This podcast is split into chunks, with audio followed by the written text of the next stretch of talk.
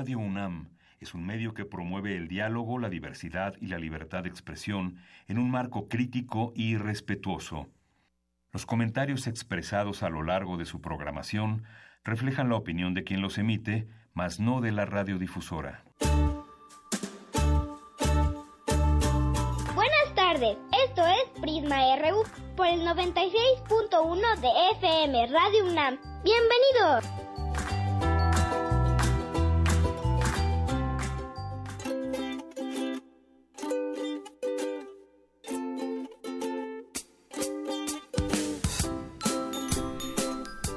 ¿Qué tal? Muy buenas tardes. Así empezamos hoy con esta voz tan hermosa de Camila y así saludamos y felicitamos a todos los niños en su día. Es una ocasión especial para reflexionar y sabemos que pues los niños tienen derechos eh, tales como tener una familia, un hogar, una educación, alimento, nutrición, buena salud, protección ante un abuso y ambiente en armonía. No lo debemos de olvidar porque ellos son las personas que el día de mañana pues tendrán muchas decisiones en sus manos y su formación es muy importante. Mi nombre es Deyanira Morán, así iniciamos hoy Prisma RU y también con algunas cifras que no son tan tan buenas eh, con respecto al tema de los niños. El 54% de niños y adolescentes en México viven en condiciones de pobreza, así lo reveló el Fondo de las Naciones Unidas para la Infancia, la UNICEF, durante una presentación que tuvo de su informe 2016 Retos y Avances de la Niñez en México. Pero estos datos van siendo diferentes, van avanzando. Esta organización internacional también denunció que son 21 millones de menores los que viven en penuria de un universo de 40 millones, es decir, en, pobreza, mientras que 1.5 de niños de 1 a 5 años padecen desnutrición crónica. Y en la red también por los derechos de la infancia en México, el Redim, es eh, la Redim es en un estudio que realizó y vamos a ir viendo las cifras nuevas también. En un, estudio que realizó entre 2011 y 2012 revelaba que las eh, una de las consecuencias de la guerra contra el narcotráfico ha sido el deceso de 1.226 niños y niñas en fuego cruzado y ataques directos. Esta es una realidad que tampoco debemos de perder de vista y bueno, pues también esto me da paso a hablar sobre eh, los miles de huérfanos que deja el narcotráfico y en el olvido. Y bueno, pues el fin de semana, eh, el día de ayer se publicó justamente esta investigación, uno de, los de pues muchos eh, temas que aunados a este tema de los niños se publican en los medios de comunicación. Se publicó en el Universal y fue una investigación de mis compañeras Ruth Salazar, Cindy Pérez Ramírez y Dulce García, que justamente Ruth y Cindy se encuentran aquí conmigo para hablar justamente de esta investigación que las llevó a conocer estas cifras y a conocer realidades muy terribles, porque hay muchos niños que quedan huérfanos por el narcotráfico, un tema del cual quizás hace 30, 20 años, no sé, no se hablaba de ello, pero ahora es necesario hablar de ello. Buenas tardes, Ruth Cindy. Hola, ¿qué tal? Buenas tardes. Bueno, pues me gustaría que nos platicara un, poco sobre cómo nació esta investigación, este proyecto que las llevó a viajar y a conocer esta realidad que ahora nos revelan en una parte, porque es una investigación, yo sé, muy amplia que nos revelan en este, en este reportaje. Así es, Deyanira. Bueno, soy Ruth Salazar. En, en principio de cuentas, eh, decidimos hablar sobre los niños huérfanos del crimen organizado porque nos dimos cuenta de que no existe no existe un censo oficial, no hay cifras oficiales. Entonces, el Estado no sabe cuántos niños están en indefensión por parte de y que están pues son parte, bueno, son víctimas también del crimen organizado porque en las comunidades donde viven ellos no, no tienen otra forma de subsistir y muchas veces se suman a estas filas del crimen organizado. Y bueno, pues encontramos, como tú ya mencionaste, muchas este, cifras, pues al menos 30 mil son los que estima la Redim. La Comisión de los Derechos Humanos también estima entre 30 mil y 40 mil. Pero pues como te digo, no hay un, este, un censo. La misma Redim decía que se tiene que realizar este censo para que se puedan crear instituciones para poder cuidarlos. Así es, y en este reportaje justamente, Cindy, pues hablan de casos en específico. Eh, cuéntanos un, un, poco también de esta investigación. Pues es que creo que uno de los puntos más importantes que teníamos, que estuvimos pensando fue, eh, pues, no al silencio, ¿no? Porque el no hablar de ellos eh, los invisibiliza eh, si no sabemos cifras, si no sabemos datos, no sabemos dónde están. Eh, logramos eh, captar dos testimonios, uno de ellos un chico que desde los 12 años ingresó a las filas del, del, crimen organizado y te vas dando cuenta que realmente lo hacen también en una, en una forma por la pobreza, ¿no? Entonces, es atacar sí con no con ayuda no con políticas asistenciales sino eh, atacar de fondo el problema que es eh, pues que es la pobreza no en estas comunidades eh, que pues realmente están agobiadas no desde ahorita no es un problema de hace ni siquiera 10 años. Podríamos ver que podría ser desde los años 80 más o menos que existen problemas en la región o sea no es algo por generación espontánea ni siquiera o sea se agravó en el en el sexenio de Felipe Calderón pero es un problema que viene de atrás Así es, muchas gracias Cindy. Y bueno, dentro de esta de esta cadena de responsabilidades también, porque todo esto deviene desde pues una situación que se mantiene en México con el narcotráfico y hablan ah, también, por ejemplo, aquí de esta cadena de apoyo y entre ellas pues estuvo, por ejemplo, el padre Goyo, Gregorio López, conocido en esta región como el padre Goyo, y me gustaría que me platicaras Dulce, que también ya se encuentra aquí con nosotros, eh, eh, mi compañera Dulce García, que también fue parte de esta investigación sobre eh, pues esta cadena también de apoyo, el padre, qué papel juega, también ha habido, en, eh, se han reportado también algunos de los representantes de la Iglesia amenazados por el mismo narcotráfico. Platícanos un poco, Dulce.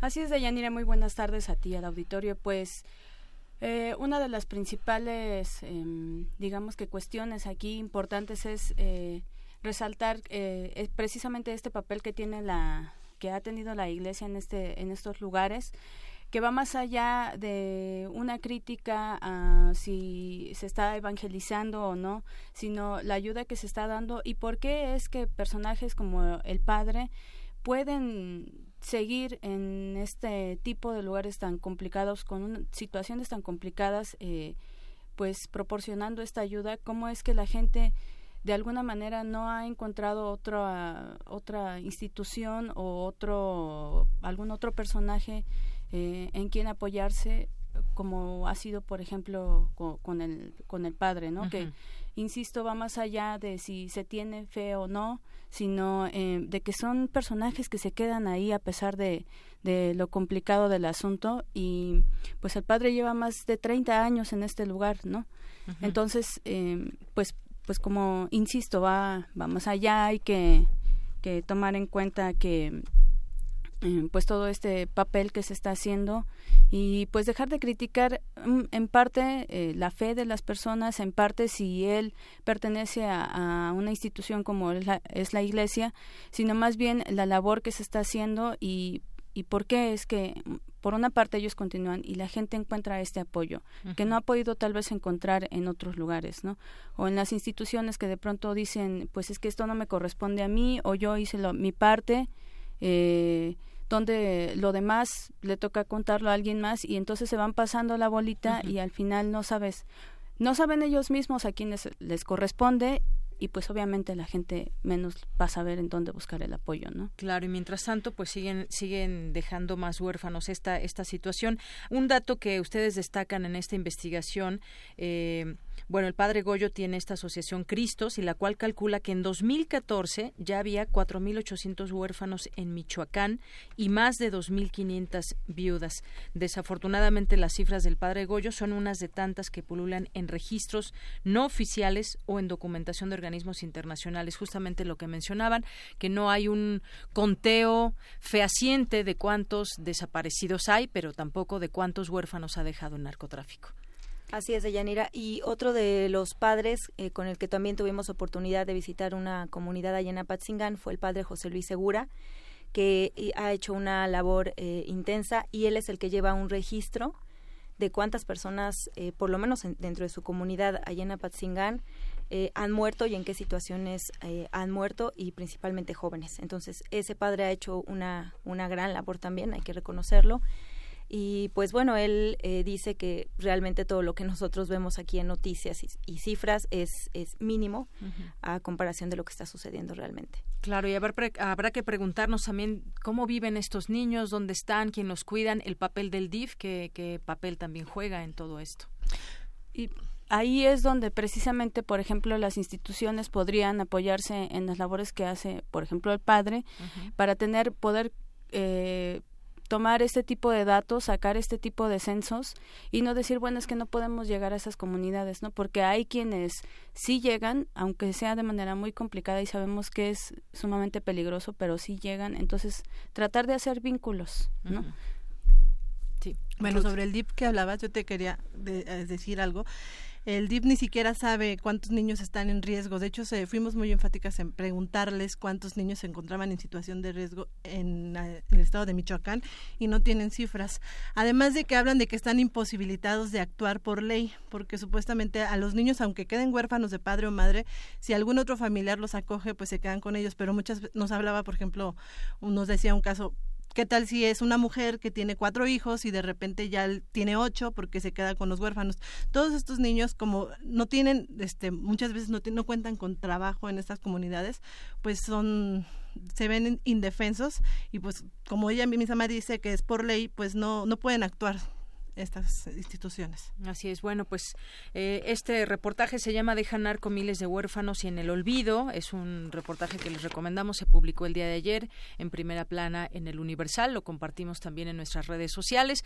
No sé si quieran agregar algo más sobre esta investigación y, pues bueno, toda una experiencia el trasladarse a un lugar y, pues, conocer la realidad, una parte de la realidad de este país, en este caso en el estado de Michoacán, específicamente en Apatzingán. Pues sí, una realidad de verdad eh, demasiado diferente a la que dicen la mayoría de los medios de comunicación, que en realidad es poco lo que vemos reflejado en ellos y que va más allá de solamente estar contando cuerpos, eh, de solamente estar contando los sucesos sangrientos. Eh, de verdad es algo pues muy distinto y sobre todo también un llamado a no criticar, por ejemplo, a los jóvenes que de pronto se enrolan en pues en narco o en crimen organizado porque hay que conocer primero el contexto en el que ellos se desarrollaron. No es casi como si no tuvieran otra opción. Así es muchas de estas realidades. de la violencia es lo que lo que pudimos también observar no los jóvenes están viviendo la violencia ahí y entonces eh, parece que es una réplica. Lo que un historiador nos decía Froilán Enciso es esta eh, conducta antisocial ¿no? Que, que, ellos vuelven a replicar. Claro, ya lo hemos en algún momento comentado en este espacio. Los niños tienen derechos y muchas veces estos derechos no se cumplen y entonces, pues, en su eh, eh, pues indefensión llegan a caer en las manos del crimen organizado y también otro tema en algún momento pues es platicar justamente de estas cifras de cuántos menores de edad se enrolan en las filas del crimen organizado. Nada más para finalizar, de Yanira, esta investigación fue gracias al apoyo del Instituto Internacional de Periodistas y Conectas. es una alianza que se realizó con Radio UNAM y se publicó en el Universal. Muy bien, pues muchísimas gracias. Gracias, gracias. Gracias, Ruth Salazar, Dulce García y Cindy Pérez Ramírez. Relatamos al mundo. Relatamos al mundo.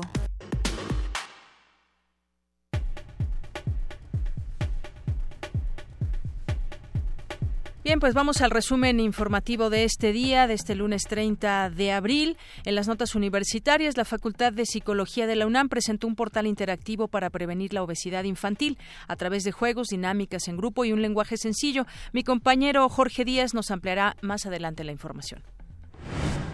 El programa espacial universitario realizó la etapa práctica del tercer concurso de satélites enlatados CANSAT 2017-2018. Más adelante mi compañera Cristina Godínez con los detalles.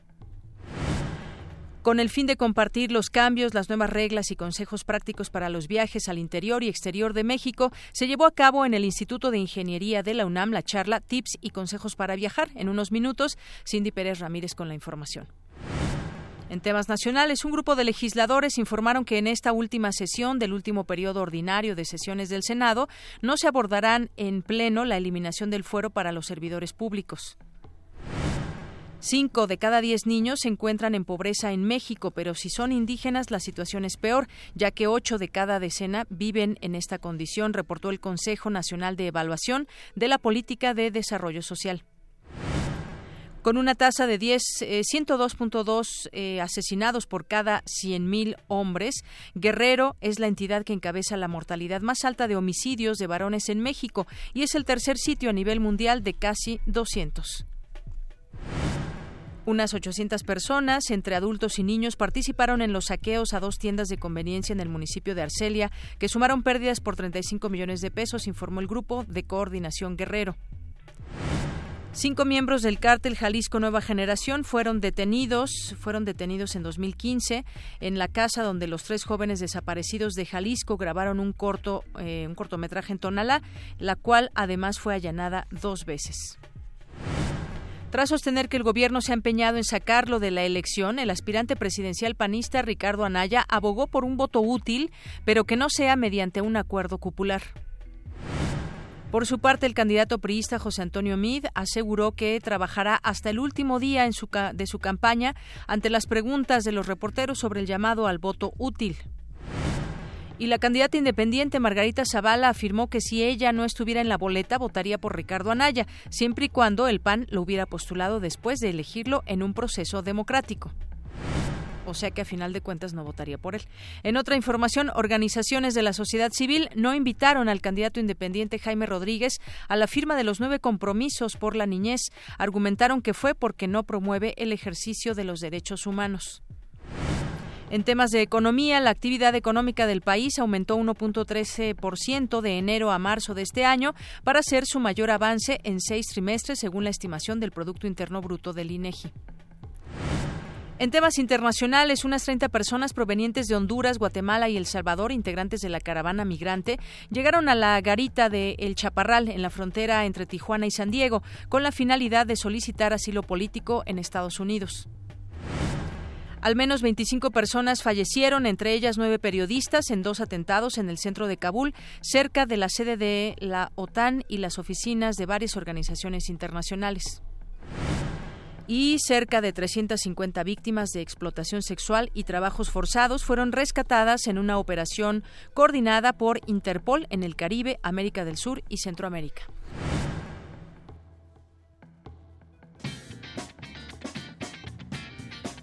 Hoy en la UNAM, ¿qué hacer y a dónde ir? Recuerda que tienes hasta el próximo 4 de mayo para registrarte al foro Innovación e Inclusión, retos en la atención a personas con discapacidad en la UNAM, que se llevará a cabo el próximo 7 y 8 de mayo en la Facultad de Estudios Superiores Aragón. Para mayores informes, visita el portal www.aragon.unam.mx. Como parte de la edición número 64 de la Muestra Internacional de Cine, se proyectará la cinta Ensiriados, del director belga Philippe Van Leeuw, que aborda el drama que vive una familia en su apartamento amenazado por las bombas en la guerra de Siria. Las funciones serán en la sala Julio Bracho a las 16, 18 y 20 horas y en el cinematógrafo del Chopo a las 17 y 19 horas. La entrada general es de 40 pesos con descuento estudiantes con credencial. No te puedes perder La UNAM Responde, programa de televisión dirigido al público en general, donde especialistas responden en vivo las dudas del público acerca de diversos temas. Sintoniza hoy, en punto de las 7 de la noche, la señal de TV UNAM.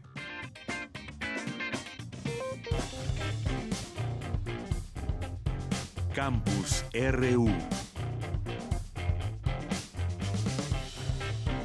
Una de la tarde con 22 minutos y hoy en nuestro campus universitario mi compañero Jorge Díaz nos trae información de la Facultad de Psicología que presentó un portal interactivo para prevenir la obesidad infantil a través de juegos, dinámicas en grupos, lenguaje sencillo y más cosas. ¿Qué tal Jorge? ¿Cómo estás? Buenas tardes. Deyanira, ¿cómo estás? Buenas tardes y todo esto en torno al Día del Niño, por supuesto.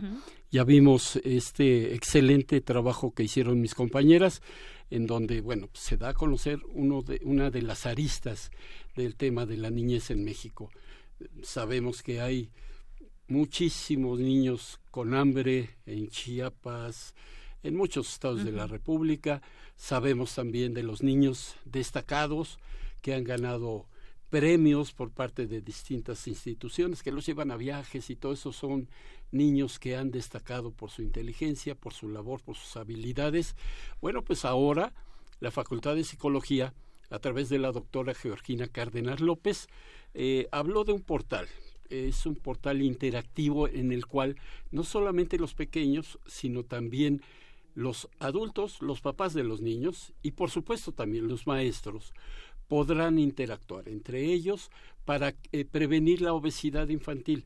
La obesidad que no solamente a esta edad, sino para todo el mundo, es uno de los principales eh, factores de mortandad en el mundo. Escuchemos lo que dijo Georgina Cárdenas López al respecto en cuanto a que es un equipo multidisciplinario donde participan muchísimas especialidades que, que tiene la UNAM para, y que participó justamente por un lapso de dos años para diseñar este portal. Emanuel Castillo y Demian Altamirano, que son coordinadores de un gran grupo interdisciplinario en donde han estado actuando diseñadores, programadores, ingenieros, eh, músicos, nutriólogos, todo con la intención de que estos juegos, que son sencillos, pero que tienen realmente un fundamento muy fuerte acerca de los constructos que son determinantes para poder prevenir la obesidad y tener una, vida saludable.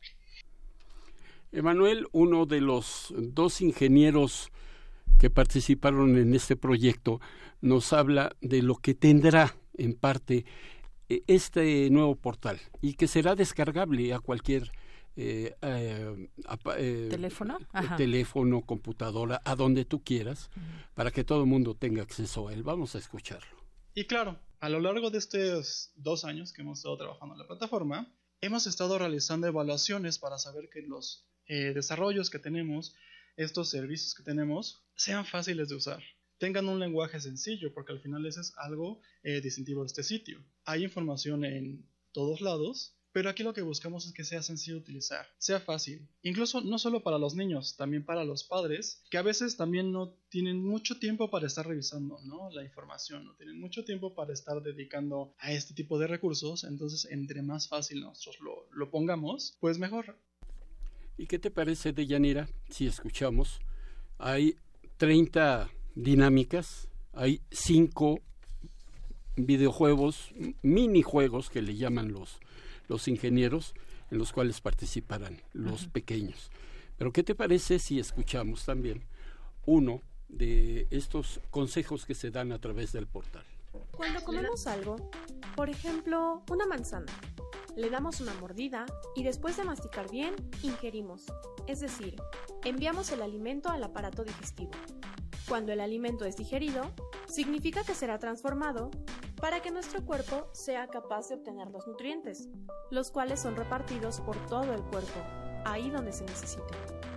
El resto de lo que ingerimos, pero que no le sirve al cuerpo, es expulsado. ¿Para qué sirve saber que esto pasa? La respuesta es sencilla. Comer es algo que va más allá de una actividad diaria. Nuestro cuerpo necesita los nutrientes para funcionar.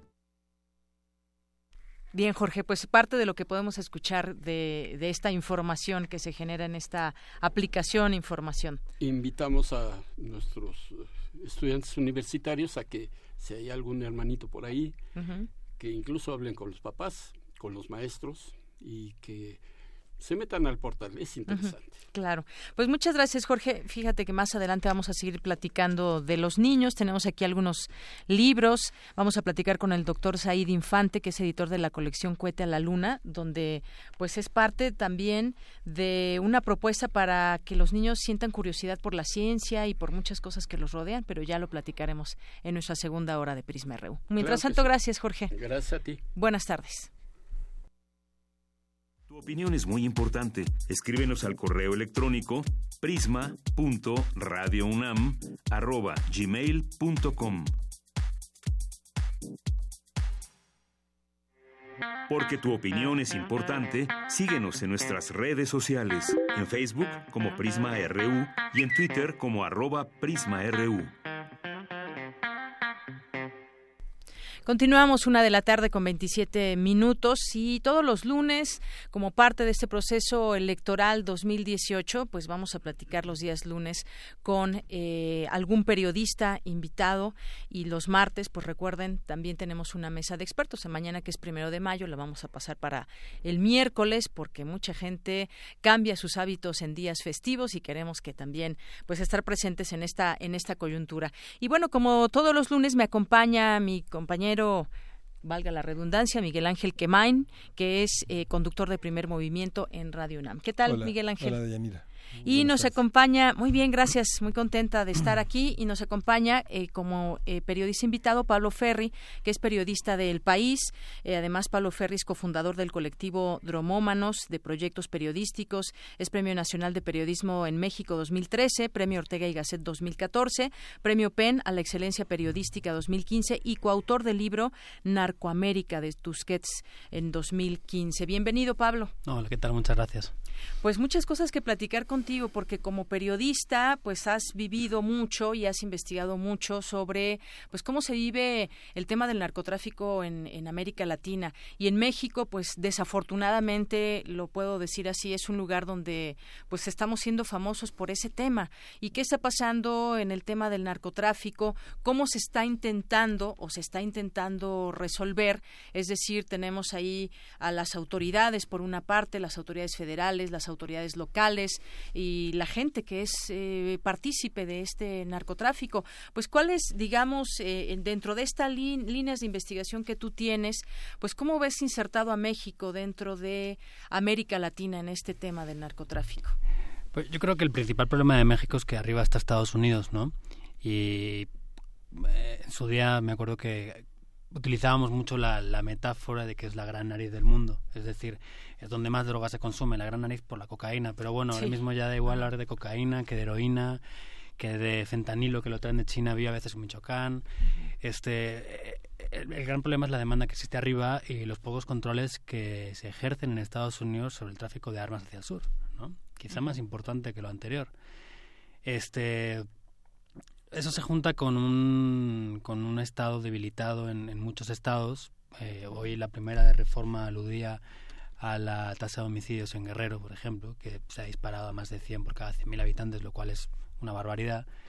Y, y, con, con, con, la expectativa de ver qué hacen qué hace el futuro presidente, ¿no? Porque el problema que veo yo hasta ahora es que no hay una propuesta por parte de ninguno clara, eh, eh, integral, de qué es lo que quieren hacer y cómo van a revertir la situación.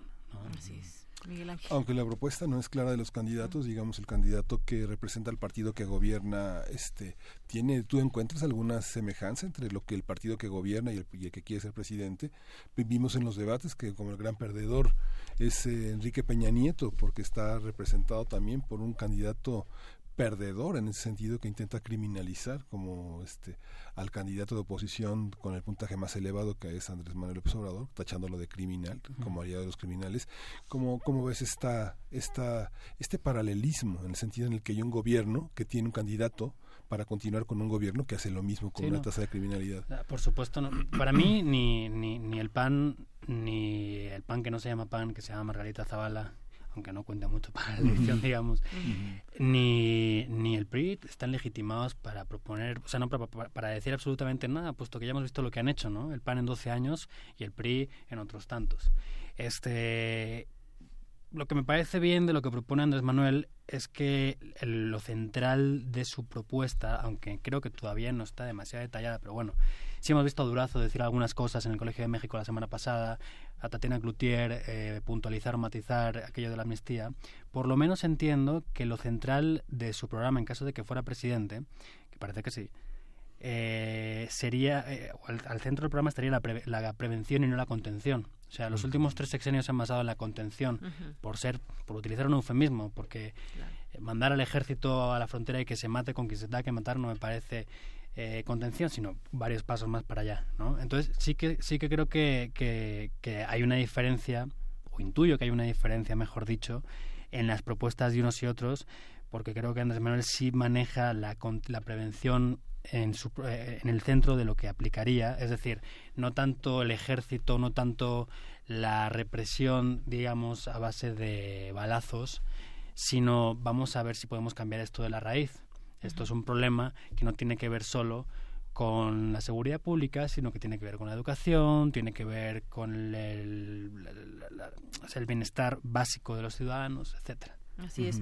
Y bueno, justamente una de mis preguntas era eso. Amnistiar es la solución ante los estragos que ha, causado la violencia, y, pero tocas un punto muy importante que tiene que ver con la raíz de los problemas. en el debate pasado vimos que tanto José Antonio Mid como López Obrador o, fue Anaya, ya, ya, ni me acuerdo, pero decían prevención. La prevención tiene que ser eh, uno de los temas eh, básicos para eh, tratar de revertir lo que tenemos ahora, atacar justamente el problema que, y cuál es esa raíz. A mí me gustaría también, en esto que mencionas, las experiencias que ya hemos tenido con el PAN y con el PRI, que ha sido, pues no sé si catalogarlo como un fracaso ante la realidad, yo creo que sí, no, no hay otra forma de describirlo, porque si lo sumamos son 12 años en donde no se han logrado bajar estas cifras de delincuencia, de crimen organizado.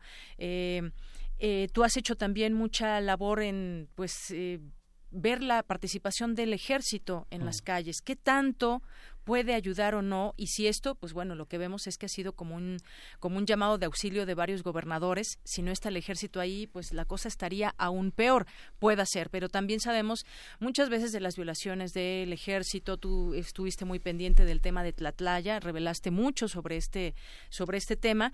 Eh, el papel del ejército en las calles tú cómo lo ves que has estado digo te lo pregunto como periodista más que como analista eh, en este sentido.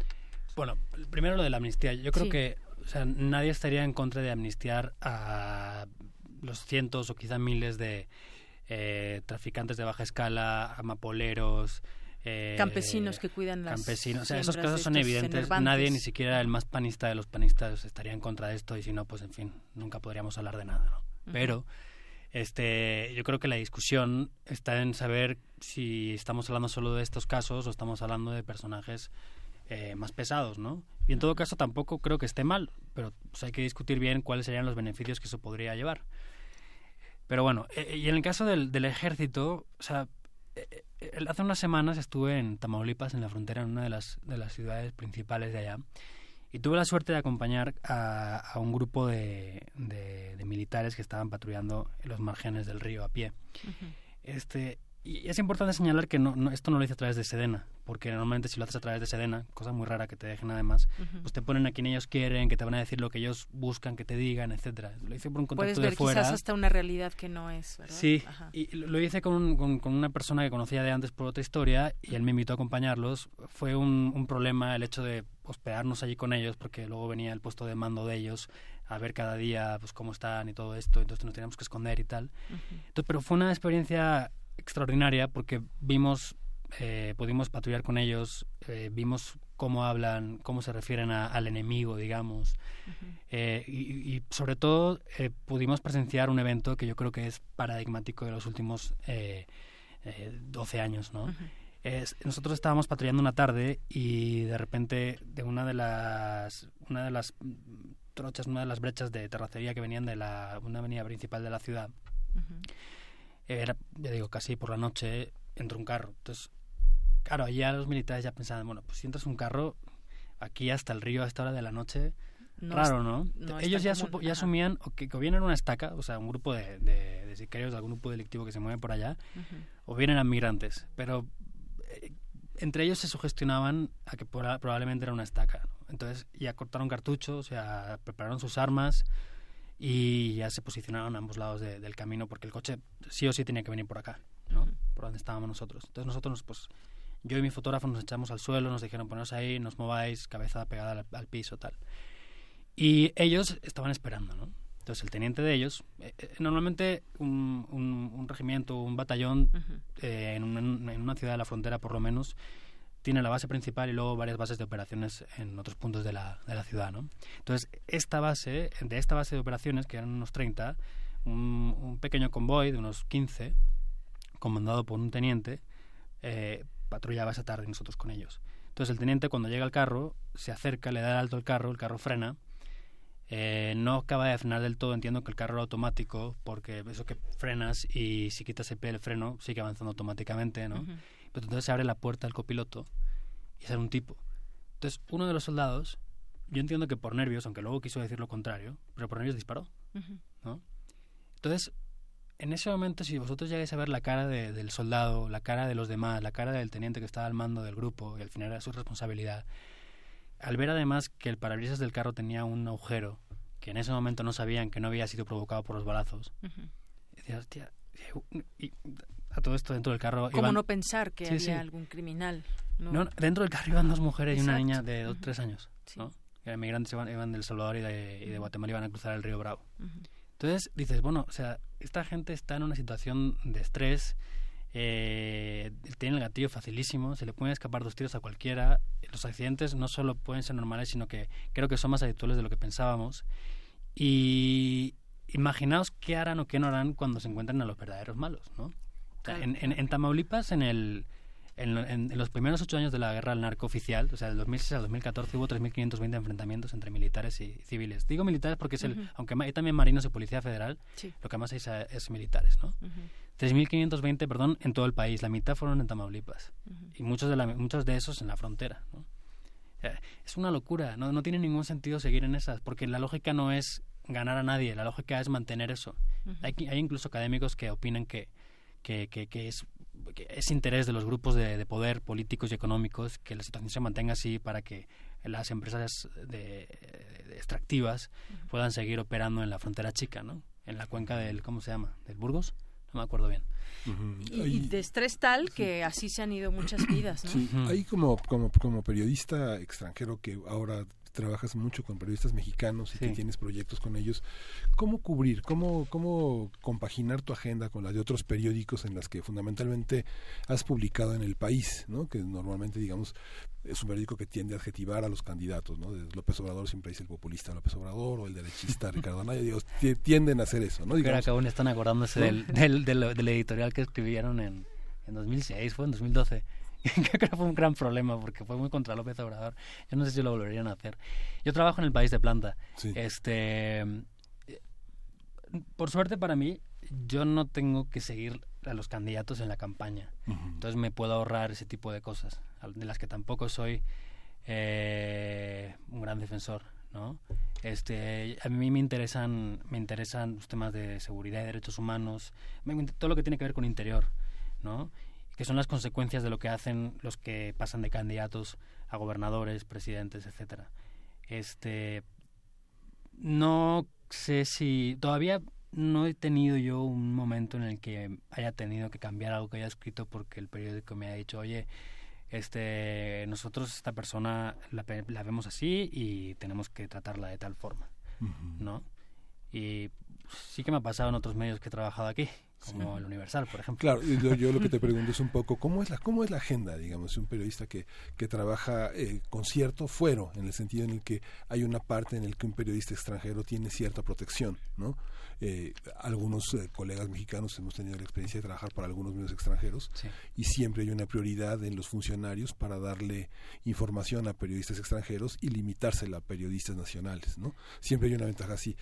Eh, trabajar como reportero creando la noticia es distinto que cubriendo la noticia. Pero tú en ese sentido de crear la, de crear la noticia a través de una investigación más elaborada, utilizando elementos como la crónica, ¿cómo, cómo ves esta elección frente a periódicos tan influyentes como Le Monde o no sé el Berliner Zeitung o el Corriere del Acero, La República o The Guardian. ¿Cómo, ¿Cuál es nuestro papel como el país, dices? Sí, no, no, no, no el país, sino cómo ves la agenda de, de, los periodistas extranjeros, cómo ven la elección y cómo ahora señalabas cómo a veces trabajando para un medio nacional a veces tienes más censura que para un medio extranjero. Pues mira, yo creo que después de Trump eh, están todos mucho más tranquilos con López Obrador de lo que hubieran estado sin que hubiera existido el presidente actual de Estados Unidos, ¿no? O sea, creo que de alguna forma, eh, quizá drástica, pero eh, el mundo está anestesiado contra cualquier cosa por un personaje como este Trump, ¿no? Y luego además Andrés Manuel ha, este, atenuado mucho su, su, discurso, o sea, ya no es tan combativo como en anteriores eh, campañas entonces eso yo creo que les que, que, que, lo muestra o hace que los medios extranjeros lo vean, sobre todo los los más de índole más capitalista gringos, Financial Times, el Wall Street, y, eso que el Journal lo ha intentado varias veces, ¿no?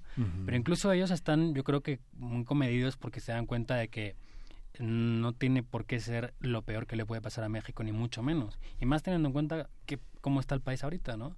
O sea, es que no, no, no hay, no, hay muy pocas cosas rescatables de los últimos 12 años como para pensar que un candidato de los partidos que han gobernado en estos 12 años pudieran hacerlo mejor que sus antecesores. Entonces, uno, la, la, la, vacuna Trump, digamos. Y dos, el desastre que han dejado los demás, más tres, eh, la, la, forma en cómo Andrés Manuel habla ahora, creo que hace que los medios extranjeros, que en su momento podían haber sido críticos con el candidato líder en las encuestas, no lo sean tanto.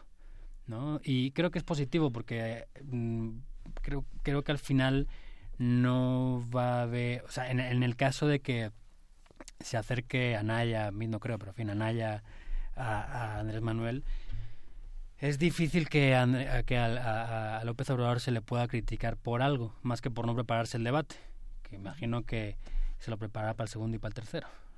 Así es.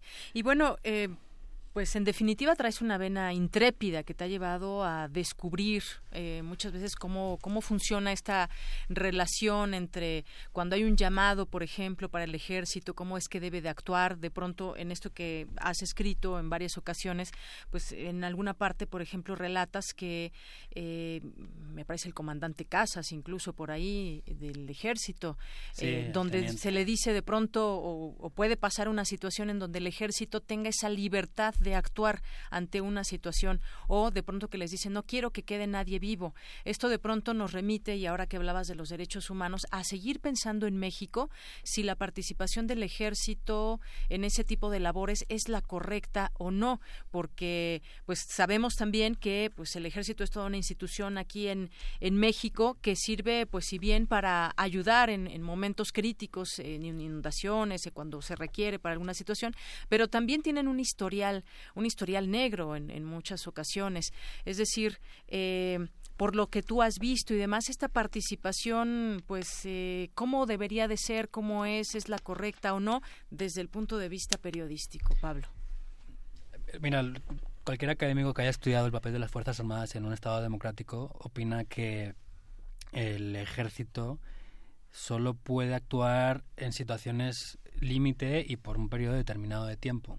Raúl Benítez Manaut de la UNAM, eh, Marcos Pablo Moloesnik de la Universidad de Guadalajara, este Osvaldo Zavala, que es más, más este más, no más exagerado, sino más extremista ¿no? en sus planteamientos consideran que el ejército no puede convertirse en la policía, ni aunque los vistas de policías, ¿no? Que, Cosa que ha ocurrido en, eh, sobre todo en el escenario de Calderón. que lleva un reclamo de la Sedena en algún momento, hay que recordarlo. Sí, sí, claro, pero no, no porque pensaran que estuvieran haciéndolo mal, sino porque le estaban cayendo por todas partes, ¿no? Entonces dije, no, ya, nosotros dejarnos en paz. O sea, Marco, es curioso cómo los militares entienden la ley de seguridad interior.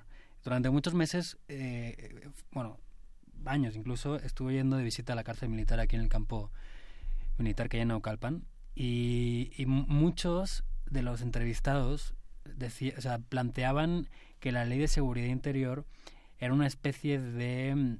Eh, confirmaba de alguna forma eh, que las penas que les habían impuesto por homicidio, por desaparición forzada, estaban mal puestas. O sea, no es que... Lo y eso, eso es lo, lo, lo, lo, perverso de esta ley, es que no viene a regular nada, sino a validar lo que se ha hecho hasta ahora. ¿No? Y más aún, no, no, no va encaminada a, a poner un límite a la actuación del ejército, sino a evitarse problemas posteriores, ¿no? Entonces, eh, el, problema ahora es que no, sé muy bien entiendo que si gana Andrés Manuel no se va o, se va a desechar la ley de seguridad interior se van a proponer otra serie de cosas pero qué peligroso que el ejército se haya acostumbrado, o los militares se hayan acostumbrado a actuar, de, actuar como policías sin saber ser policías, ¿no? Porque imaginaos ahora que dicen, no, vamos a hacer una Guardia Nacional. Entonces todos los militares o 100.000 militares van a pasar la Guardia Nacional. Da igual, porque son militares de formación. Como cobertura, ¿qué piensas que es más ¿Qué, ¿Qué diferencia encuentras entre la seguridad y la violencia? ¿Cómo, ¿Cómo los distingues pensando en que es una cultura relativamente distinta eh, a, la, a la que enfrentas formas de actuar frente a estados tan distintos que son países distintos como Tamaulipas o como puede ser Guerrero o como puede ser Morelos? ¿Cómo lo enfrentas? ¿Qué, ahora que hablas de la ley de seguridad interior, ¿Cómo, cómo te enfrentas desde un, desde un paradigma jurídico legislativo a una cuestión tan de la calle, tan de todos los días, para entender ¿Cómo diferenciar seguridad y violencia, dices tú? Pensando en que cubriste, pensando en que, por ejemplo, eh, publicaste una, un tema que tenía que ver con los asesinatos de precandidatos en Guerrero. ¿Cómo entender lo que tiene que ver con los territorios de protección eh, de negocios del narco? ¿Cómo entender lo que tiene que ver con poderes locales, con este con grupos eh, organizados delictivamente que no solamente manejan la droga, sino que manejan territorios. A ver si te he entendido. Este, eh, hay, que, hay, que, hay que primero reflexionar sobre qué, pensar, sobre qué es el crimen. O sea, estamos hablando de que el crimen es un problema de gobernabilidad real, o lo fue cuando Calderón decía sacar al ejército a la calle, o estamos asumiendo que eso no fue así y que en realidad el Estado siempre controla el crimen en sus diferentes niveles, federales y estatales, y que, pues paradójicamente, la salida del ejército a las calles reventó esa, esa, esa, ese control que tenía el Estado sobre el crimen. Yo poco a poco voy cayendo de este lado. Poco a poco, poco, a poco empiezo a pensar más que al Estado se le salió de control el crimen por, por, su, propia, por su propia acción, consciente o inconscientemente. En Guerrero, ¿qué pasa? Eh, o sea, no soy un experto en Guerrero. Eh, habría que preguntarle a otra gente, Carlos Sillades, gente que sabe más del tema, pero eh, a mí me parece que, uno, Guerrero es un estado donde siempre ha habido movimientos sociales y violencia represora contra esos movimientos sociales, desde mediados del siglo pasado. Eh, desde los 50, luego con la, con, la lucha de Lucio Cabañas, luego con el ERP, la forma en cómo el Estado usaba el ejército para reprimir esos movimientos, etcétera. Entonces, Carlos Illades dice, yo creo que tiene razón, eh, que mm, la violencia criminal de los últimos 15, 20 años se ha montado sobre la experiencia anterior de violencia social y represión por parte del Estado. Eso significa que la propensión a resolver los conflictos de una manera violenta es mayor que en otros lugares, por mucho que en otros lugares haya ocurrido puntualmente también es un caso diferente al que ocurre yo creo en Tamaulipas. Tamaulipas como está tan pegado a la frontera y las posibilidades de traficar con cualquier tipo de cosa, drogas, armas sobre todo, personas también por supuesto, es grandísima. los grupos criminales que sufrieron el embate del ejército cuando antes había un acuerdo entre el gobierno y ellos mismos, eh, se deshacen poco a poco, ocurre como en Colombia después de la desmovilización de los paramilitares, incluso lo que está ocurriendo ahora después de la desmovilización de las FARC, y se van formando pequeñas bandas que tienen un interés por controlar, sobre todo en esa zona fronteriza, también en Guerrero porque hay plantíos de mapola, marihuana, hay rutas hacia el puerto de Lázaro Cárdenas y Michoacán, pero bueno, en Tamaulipas es muy jugosa la ganancia este pasar un kilo una tonelada de cocaína o de em, heroína de Tamaulipas a Texas eh, es súper lucrativo. Pasar un camión de migrantes de Tamaulipas a Texas es súper lucrativo. Pasar un camión de armas de Texas a Tamaulipas es lo mismo, ¿no?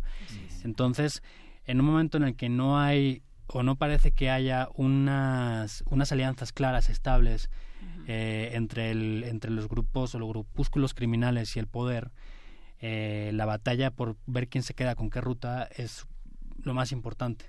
Muy bien.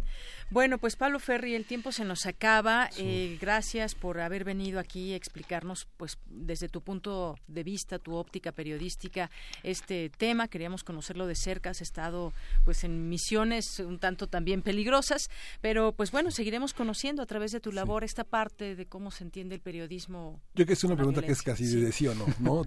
¿Eres un periodista que se siente en peligro en México? No, no, no. Y, y, ya una cosa clara, o sea, aquí los que están en peligro son los compañeros que trabajan los estados, ¿eh? Muy bien. Y no por lo que publican, sino por, las, por el sometimiento que, provoca el, poder político. Eso es muy evidente. Claro. Muchas gracias. Y bueno, queda pendiente también estados y la policía. ¿Qué van a hacer los estados con sus policías? Pero bueno, Pablo Ferri, muchas gracias por venir. Bueno, pues muchas gracias a vosotros. Hasta luego. Hasta la próxima. Queremos escuchar tu voz. Nuestro teléfono en cabina es 55 36 43 39.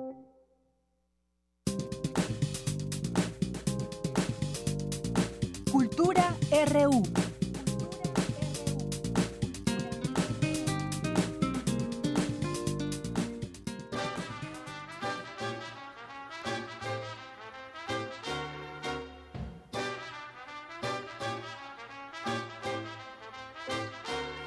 Los conejos mañaneros se levantan los primeros.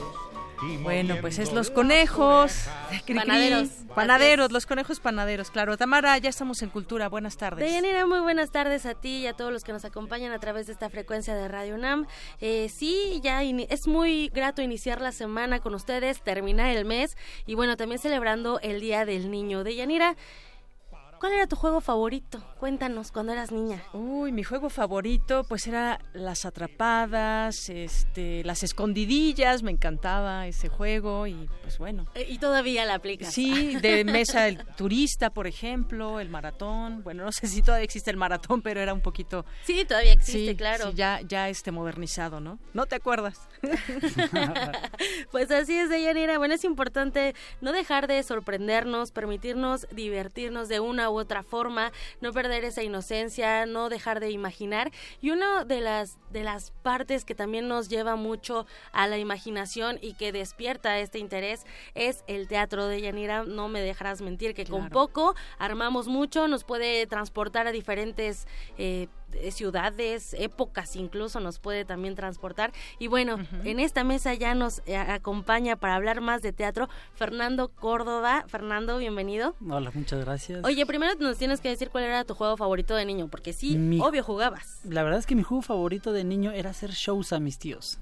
Así Ok, los sentaba y les vena. decía, a ver, este, siéntense, voy a hacer un show, me gritan primera, segunda, tercera llamada y al final me aplauden. ¿No? Pedí aplausos. Sí, justo esa esa era una pregunta. ¿Alguna vez imaginaste ser actor? Digo, yo de niña jugaba que era locutora y Mira, más o menos por ahí voy. Pues mira, la verdad es que yo creo que yo no tenía tan claro de niño qué quería hacer. Tenía claro que quería ayudar al mundo, curiosamente. Tenía claro que había algo extraño en el mundo que no podía entender cómo hubieran, había niños muriéndose de hambre. Y, y yo así tan feliz. Sí. Entonces siempre dije, algo tengo que hacer. Pero yo de profesión fui abogado, hasta después me convertí en payaso profesional.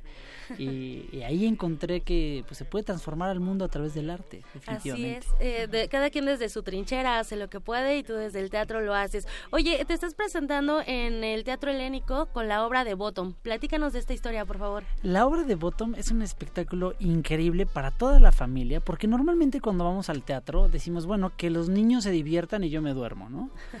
Eh, o que los adultos se diviertan y que los niños se duerman. Este espectáculo es un show donde los niños y los adultos, por igual, se carcajean de la risa. Es un espectáculo basado en... Sueño de una noche de verano, de William Shakespeare. Exactamente. Este libro tiene cuatro libros, digamos, internamente. Nosotros eh, tom- retomamos uno de ellos y contamos todo, todo el espectáculo desde el, eh, desde el enfoque de tres eh, personajes que están ahí, que son, Son tres artesanos. Exactamente.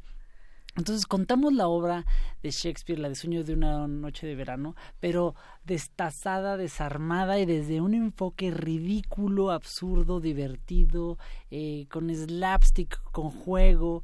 La gente se ríe carcajadas. Ayer que estábamos terminando la función, la gente se nos acercaba y nos decía, es que no me acuerdo la última vez que reí tanto en un lugar Qué sin que me estuvieran gen- eh, contando chistes vulgares, soeces, políticos. La gente sale diciendo, se me olvidó que el teatro se venía a divertirse. Y se me olvidó que también existe el humor blanco, que es parte importante de esta obra y que además lo hacen muy bien porque bailan, utilizan el clown también, esta, esta Herramienta herramienta, técnica, sí, sí. claro, que también es, eh, bueno, pocos lo, lo retoman y ustedes lo hacen de una manera bastante interesante con una obra que aparte tratan como de ganarse ahí sus chelines para complacer a la reina, ¿no? Claro, la historia de esta obra es que son tres artesanos que buscan ganar un premio para ganarse 25 mil chelines, eh, ya que la reina convoca la mejor obra para sus cumpleaños. Y estos tres eh, soquetes, eh, que no tienen ni idea que en el escenario son unos pésimos actores, eh, buscan crear un espectáculo que cumpla las expectativas de la reina y no saben por cuál decidirse. Ellos plantean hacer Shakespeare y mi personaje, que es un español ahí muy extraño, ah, eh, trata de hacer la de Píramo, la que él ha escrito, ¿no? Porque él cree que es fabulosa. De Píramo y Tisbe. De Píramo y Tisbe, exactamente. Entonces, pues se les acaba el tiempo y tienen que presentar ese espectáculo. Y es todo el proceso que hacen para poder decidir el espectáculo hasta que deciden y montan el espectáculo, como tú decías. Teatro en el teatro. Ajá, metateatro. Metateatro, claro. teatro en el teatro. Entonces es muy interesante porque, pues como estos son unos ineptos, son unos pésimos actores y utilizamos la técnica clown, se siente un espectáculo muy fresco, donde no importa cuántas veces vayas, siempre algo te va a sorprender, algo nuevo, porque es un espectáculo vivo donde los actores se conectan con el público y con lo que está pasando en el presente. Claro. Y es un lenguaje muy sencillo para los niños porque es muy de comedia física y a los papás también. Entonces fabuloso. Oye, y es que además retoman, o sea, eh, de 1500 y algo que se escribió esta obra de Píramo y ustedes lo retoman, bueno, lo traen también a la actualidad y aparte usan varias técnicas como el clown, el baile, teatro en el teatro, que ya me dices que se llama metateatro, y que además es para toda la familia. Exacto, y ¿sabes qué pasa? Que muchas veces cuando pensamos en teatro, pensamos en algo de flojera, cansado, obscuro, algo que solo los teatreros van a entender y si es muy inteligente le captarás, o, algo denso. Este teatro que nosotros estamos haciendo es muy fresco, muy divertido, lo hemos llevado eh, esta misma técnica alrededor del mundo y los comentarios son los mismos. Es impresionante cómo existe un teatro tan divertido y para toda la familia. Muy bien, entonces se están presentando en el Teatro Helénico, allá en la Avenida Revolución, en el número 1500, exactamente. En, la colonia Guadalupe. ¿Cuándo se presentan y hasta cuándo? Porque ya aparte ya tienen pocas... Eh, pues bueno ya nada más van a estar dos fines estamos sábados y domingos a la una del teatro eh, teatro ahí en el centro cultural helénico eh, a la una de la tarde hasta el 13 de mayo ya tenemos una temporada muy, muy, muy cortita. Eh, la verdad es que vale ir muchísimo. Si quieren conocer qué es Shakespeare y nunca se han atrevido a ahondar, es una forma de acercarte a Shakespeare de una forma súper divertida y acompañado de la familia. Y llevar a los niños también podría ser una buena opción para este fin de semana, aprovechar eh, de pretexto el, el, Día del Niño y bueno, si no tienen hijos, a lo mejor tendrán sobrinos eh, o algo, alguno que otro ahijado, no sé, llevar a un niño al teatro también es un buen regalo. Eh, claro, se puede hasta invitarle el teatro a un niño, ¿no? A los papás, a los abuelos. Si hace mucho no te ríes como adulto o como niño, te aseguro, te garantizo que te vas a carcajear de la risa. Perfecto. Fernando Córdoba, pues muchísimas gracias por platicarnos sobre esta obra, la obra de Bottom, que se presenta en el Teatro Helénico. Bueno, ya quedan nada más dos fines de semana para que vayan hasta el 13 de marzo, de mayo, 13 de mayo a la una de la tarde. De Yanira, y bueno, hoy también se celebra el Día Internacional del Jazz. La UNESCO declaró este día en 2011 para concientizar sobre la capacidad de la música para lograr el diálogo, también la cooperación y, por qué no, la empatía entre las personas. Así que nos vamos a despedir antes del corte con un fragmento de Manteca de Arturo Sandoval. Por hoy me despido. Excelente inicio de semana. Gracias, gracias Tamara, gracias aquí a Fernando y vámonos al corte con esta música.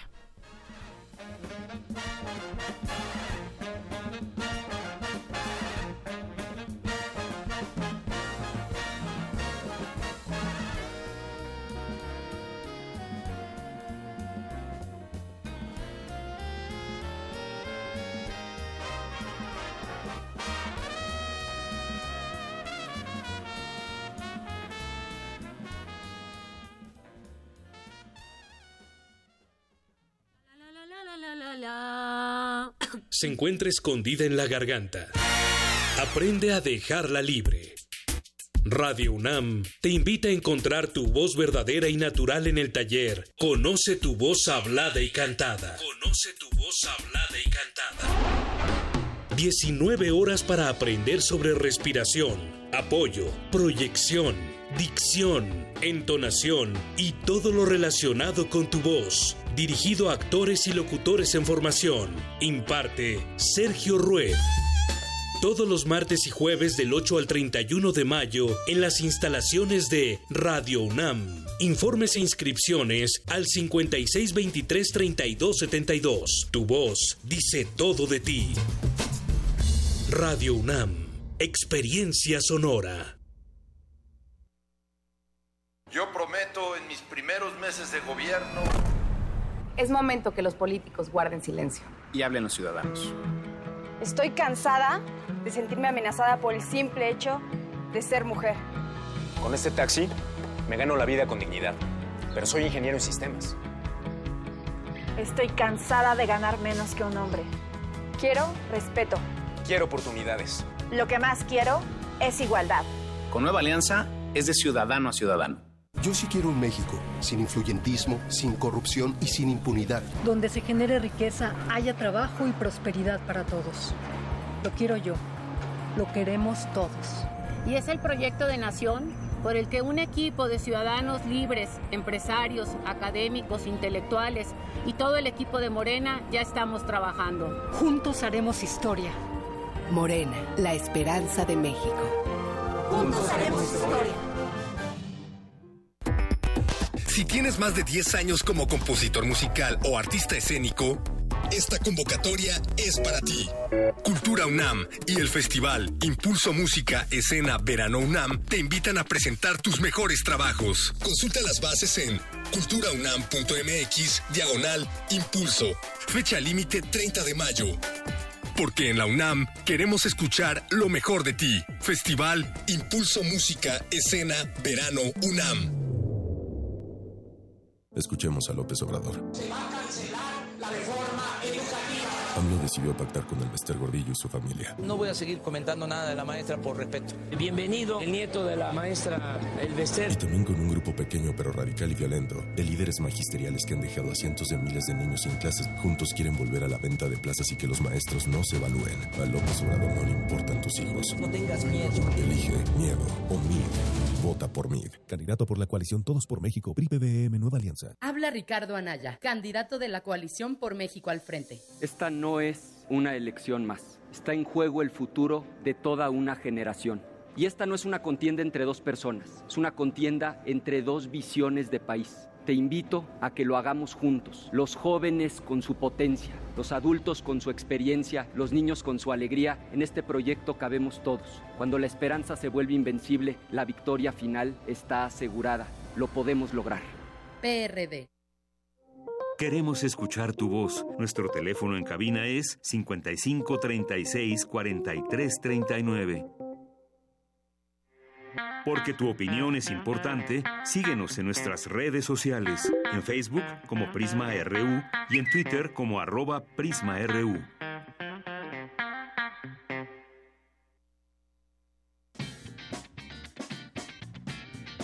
Mañana en la UNAM, ¿qué hacer y a dónde ir? El Museo Universitario del Chopo te invita a visitar la exposición Ascensión Cautiva de Tania Cardiani, artista visual que se ha enfocado en los sistemas del lenguaje, visuales y fónicos. En esta obra de arte podrás disfrutar de un globo aerostático y un anecdotario con la historia de la aeronáutica en México y la del edificio que alberga el Museo Universitario del Chopo. Esta pieza de exhibición está disponible todos los días de 11 de la mañana a 7 de la noche. La entrada es libre. Para los niños también hay opciones, como la exposición Misión Espacial, que se encuentra en el Universum, donde podrán conocer todo acerca de la ingeniería a través de una divertida misión al espacio, usando su capacidad para resolver problemas haciendo frente a retos de ingeniería eléctrica y electrónica, que se presentarán durante su vuelo. Visita esta y otras muestras de martes a domingo de 10 de la mañana a 6 de la tarde. La entrada es libre.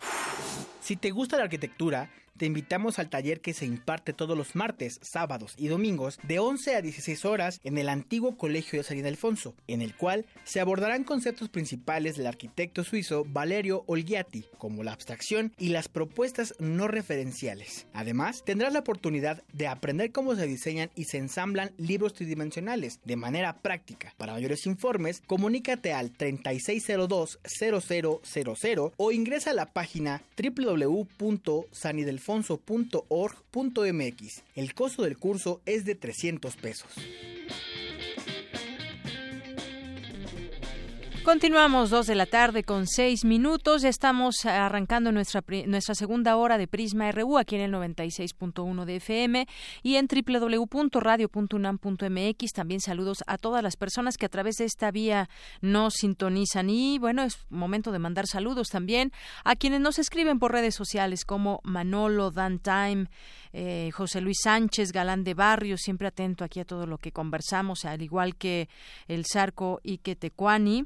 Eh, Andrea González también le mandamos por aquí muchos saludos. Patricio Ruiz, eh, también aquí mandamos saludos desde aquí al PUIC UNAM que eh, pues también está presentando una guía rápida para radios comunitarias ante una situación de crisis o de riesgo.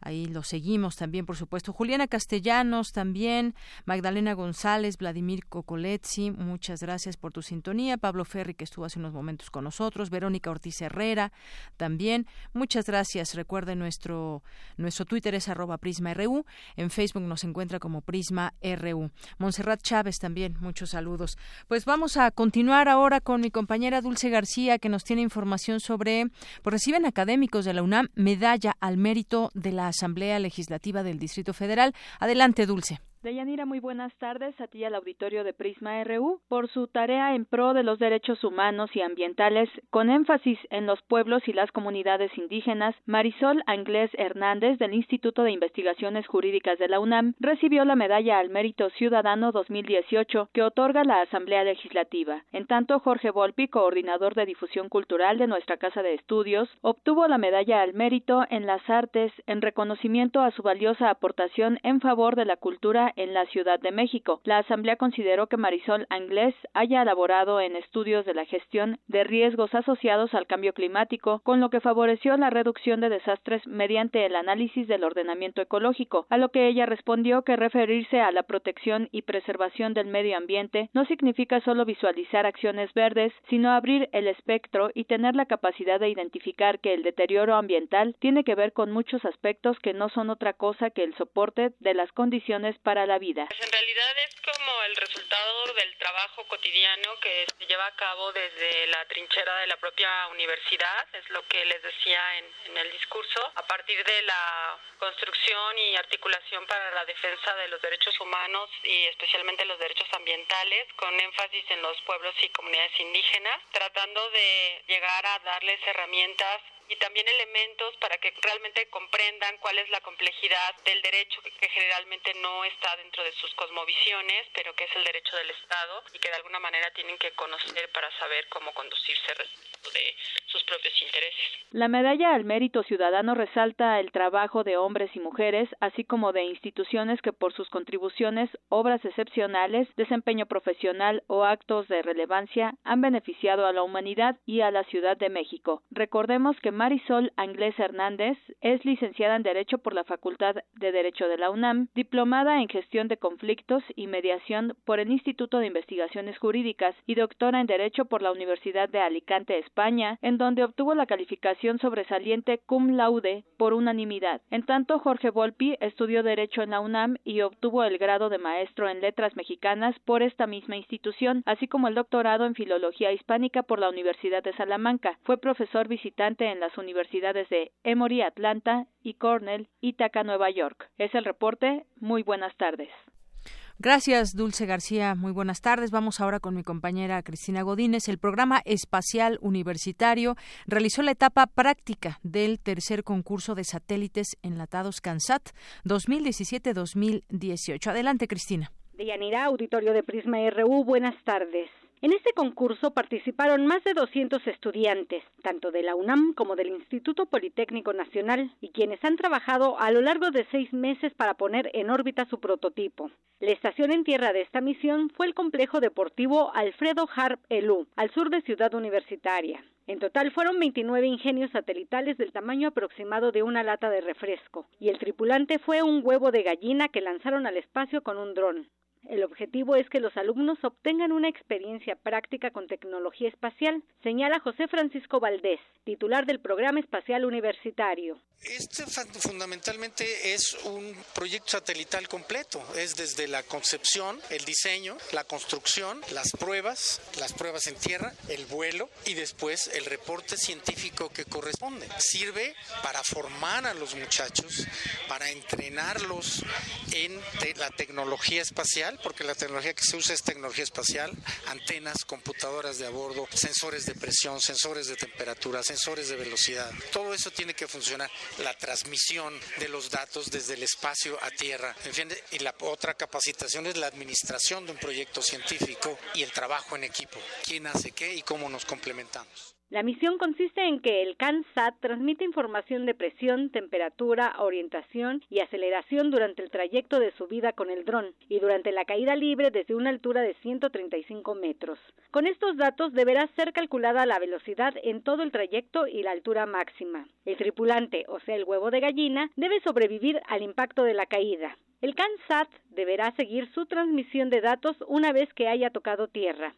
Los ganadores acudirán a la CanSat Competition en Texas para enfrentarse a otros equipos universitarios. Deyanira, este es mi reporte. Buenas tardes. Gracias, Cristina. Muy buenas tardes.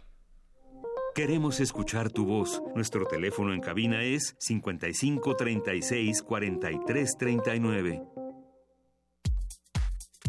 Tu opinión es muy importante. Escríbenos al correo electrónico prisma.radiounam@gmail.com.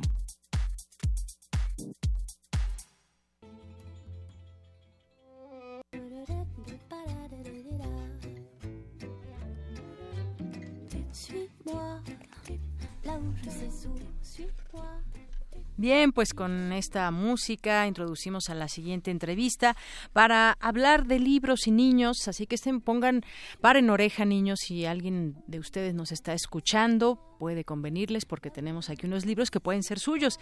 Pero antes vamos a platicar con el doctor Said Infante Gil, él es editor de la colección Cuete a la Luna. ¿Qué tal, doctor? ¿Cómo está? Muy buenas tardes. Bastante bien. Qué bueno, doctor. Pues nos da mucho gusto recibirle aquí porque queremos platicar de eh, textos para niños, eh, libros donde pues la curiosidad se hace presente. Los niños, como sabemos, pues son muy curiosos, todo el tiempo están preguntando el porqué de las cosas, de dónde venimos, de dónde viene esto o aquello. Y bueno, para todo hay una respuesta, o al menos eso intentamos como papás darles alguna respuesta. Y si no, pues podríamos remitirlos a libros tan interesantes como estos que tengo en mis manos, de la A hasta la Z, los nemato, nematodos colorean nuestras vidas, que son los nematodos o nemátodos, eh, la ciencia y yo, y algunas otras propuestas. Platíquenos de estos libros de que hay de la editorial del Colegio de Posgraduados, doctor. Bueno a ver si recuperamos la comunicación con el doctor porque queremos hablar de estos libros que les decía tengo en mis manos interesantes, ya tuve oportunidad de, ojear algunos de ellos. Y bueno, pues otro de ellos es la genética, sí es cosa de juego y hace alusión al tema de la genética, otro es la ciencia y yo, cómo, pues cómo se acerca un niño a la ciencia o cómo les acercamos la ciencia a los niños, es eh, este libro que tengo aquí en mis manos, tiene, está dividido en varias temáticas como agronomía, biología, historia, matemáticas, estadísticas, sociología. Doctor, recuperamos la llamada con usted y yo hacía alusión a pues a estos libros tan interesantes que pueden resultar para los niños y una forma de responder a muchas de las preguntas que todos los niños tienen. Claro que sí. Mira, lo primero que quiero transmitir es que tenemos respuestas para muchas cosas, pero en ciencia todas las respuestas son provisionales. Sí. Las cosas pueden cambiar. Eh, esta colección eh, surgió porque estábamos editando un libro de una académica del Colegio de Postgraduados eh, sobre nematología. Eh, ella coordinó la edición con 24 nematólogos que ella consideró los más importantes del mundo. Y en ese andar eh, me me puso en contacto con un grupo de nematólogos holandeses que acaban de publicar el librito ese que tienes en tus manos, es un libro para colorear. Entonces les pedí que me vendieran los derechos. La verdad es que prácticamente me lo regalaron. Eh, lo tradujo la, la coordinadora del libro, eh, la doctora Rosa Elena Manzanilla, y tuvo mucho éxito. Y ya habiendo publicado eso, me, hice la pregunta, ¿por qué no hacer una colección de ciencia para niños? Me puse a investigar y no he encontrado en México al menos ninguna colección de ciencia para niños. Dije, bueno, pues hagamos una colección. Cuando salió ese libro, una fitopatol, una, perdón, una genetista, ya tenía escrito el segundo volumen de la colección, que es la, la ciencia, la genética, perdón, sí es cosa de juego. Lo tenía escrito e ilustrado, pero pésimamente ilustrado. Entonces le dije, dame los puros textos, yo me encargo. Y contraté a una chica que resultó un descubrimiento, una muchacha de 18 años, que es ahí aparece en la portada de Daniela de la Torre, y ella lo ilustró. A mí me encantan las ilustraciones, no, no sé a ti. No sí. sé a ti Sí, tengo aquí yo tres libros, uno de estos que mencionaba, el de los nematodos, donde vienen, eh, es un libro para colorear y en donde trae ah. varios términos que le hacen comprender al niño de una manera pues muy sencilla y además lúdica qué es lo que está aprendiendo. Y tenemos este de la ciencia y yo, que es el libro más grueso, eh, que tiene preguntas hipotéticas respondidas por científicos de verdad. Este es al que también usted se refería. Sí, exactamente. También lo ilustró la misma ilustradora. eh, y que en este caso, doctor, lo que yo veo también es, pues, eh, algunos astrónomos o personas destacadas en algún campo que es una entrevista a ellos y se les pregunta pues bueno por qué se decidieron estudiar lo que estudiaron qué es la historia por ejemplo y bueno pues también de una manera entretenida nos va llevando al estudio de algunas ciencias Sí, mira, la, finalmente la idea es que tratar de remediar en parte hasta donde se alcance. El área del desastre. Híjole, ahí como que no le escuchamos muy bien, doctor. A ver si se puede acercar un poquito más al teléfono o quizás un lugar donde podamos escucharle mejor. A ver, en un momento recuperamos la comunicación con él. Este es otro de los libros de que queremos platicar con él, La ciencia y yo. Y hay otro más, La genética sí es cosa de juego y pues habla sobre la genética a manera tal que los pequeños la puedan entender y con preguntas como ¿de qué estamos hechos? Una visita al mejor arquitecto del mundo. Eh, soy la mitad de papá y mamá, ¿cómo es esto? Y así va explicando lo que significa la genética, qué es una célula, sabes de qué están compuestos los vegetales. Yo creo que pues ahí podemos incentivar la curiosidad de los pequeños porque a veces se comen se comen los vegetales, pero de qué están hechos los vegetales les daría curiosidad y además quizás podemos eh, pues eh, eh, sembrar en ellos dudas para poder investigar más y se remitan a un libro, por ejemplo. Y bueno, pues aquí está este otro de los libros de los cuales queremos platicar con el doctor, que también de una manera, pues, eh, muy juguetona les hace comprender a los pequeños hasta qué es un cromosoma, por ejemplo. Doctor, continuamos con esto, platicábamos del libro de la ciencia y yo. Mi celular es un desastre. ¿eh? ya ahí le escuchamos mejor, afortunadamente. Me salí a la calle. Muy bien. Eh, entonces estamos hablando de la ciencia y yo. Sí. Eh, las preguntas son hipotéticas, pero las respuestas son eh, reales. Claro. Y son de científicos mexicanos muy destacados. Eh, la mayor parte de nuestra institución, que es el Colegio de Postgraduados en Ciencias Agrícolas, es una institución de, posgrado, de enseñanza e investigación de posgrado. Eh, estamos a un lado de Chapingo. Eh, las preguntas son hipotéticas, pero las hice yo, entonces pues, como soy como soy infante, pues no está mal, ¿verdad? No está mal. Sí, aquí podemos ver eh, justamente en este libro dividido en las áreas de agronomía y podemos conocer todo lo relacionado a la agronomía y también algunos eh, pues eh, académicos destacados. Está también el tema de la biología. Hay, por ejemplo, Rosalena Manzanilla López, que podemos conocer quién es Rosalena. Hay una foto de cuando era pequeña, así es como inician estas entrevistas a los a los científicos. Está también la parte de historia, las matemáticas y estadística para que los niños no le tengan miedo a las matemáticas, sino todo lo contrario, y sociología finalmente. Exactamente. Mire, me, estoy concentrando mayormente en matemáticas y español, porque son las dos áreas de desastre de la educación primaria en este país. Sí. Porque, mire, enseñan a los niños de manera absolutamente mecánica las, las operaciones aritméticas. No les explican eh, cómo están construidos los números reales. ¿Y por qué no lo hacen? Pues porque no saben. El español en que hablan es lamentable. si un niño aprende español y matemáticas, puede aprender cualquier cosa. Esa es mi, mi hipótesis.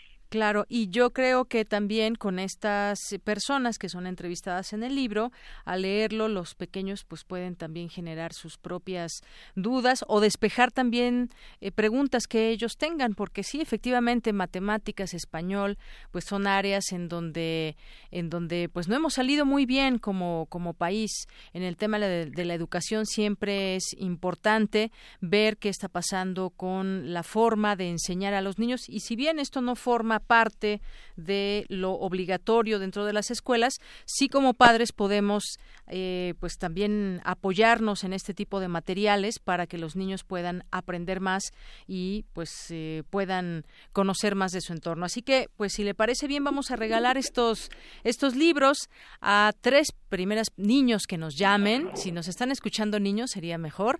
A los tres primeros niños que nos llamen eh, tenemos tres libros, uno de ellos puede ser el suyo, así que niños, llámenos al 55 36 43 39. Si no hay niños escuchándonos, ahorita nos va a decir Diego y entonces, bueno, pues vamos a invocar a sus, a sus papás. Pero por lo pronto, eh, pedimos a los niños que nos estén escuchando que nos llamen al 55 36 43 39.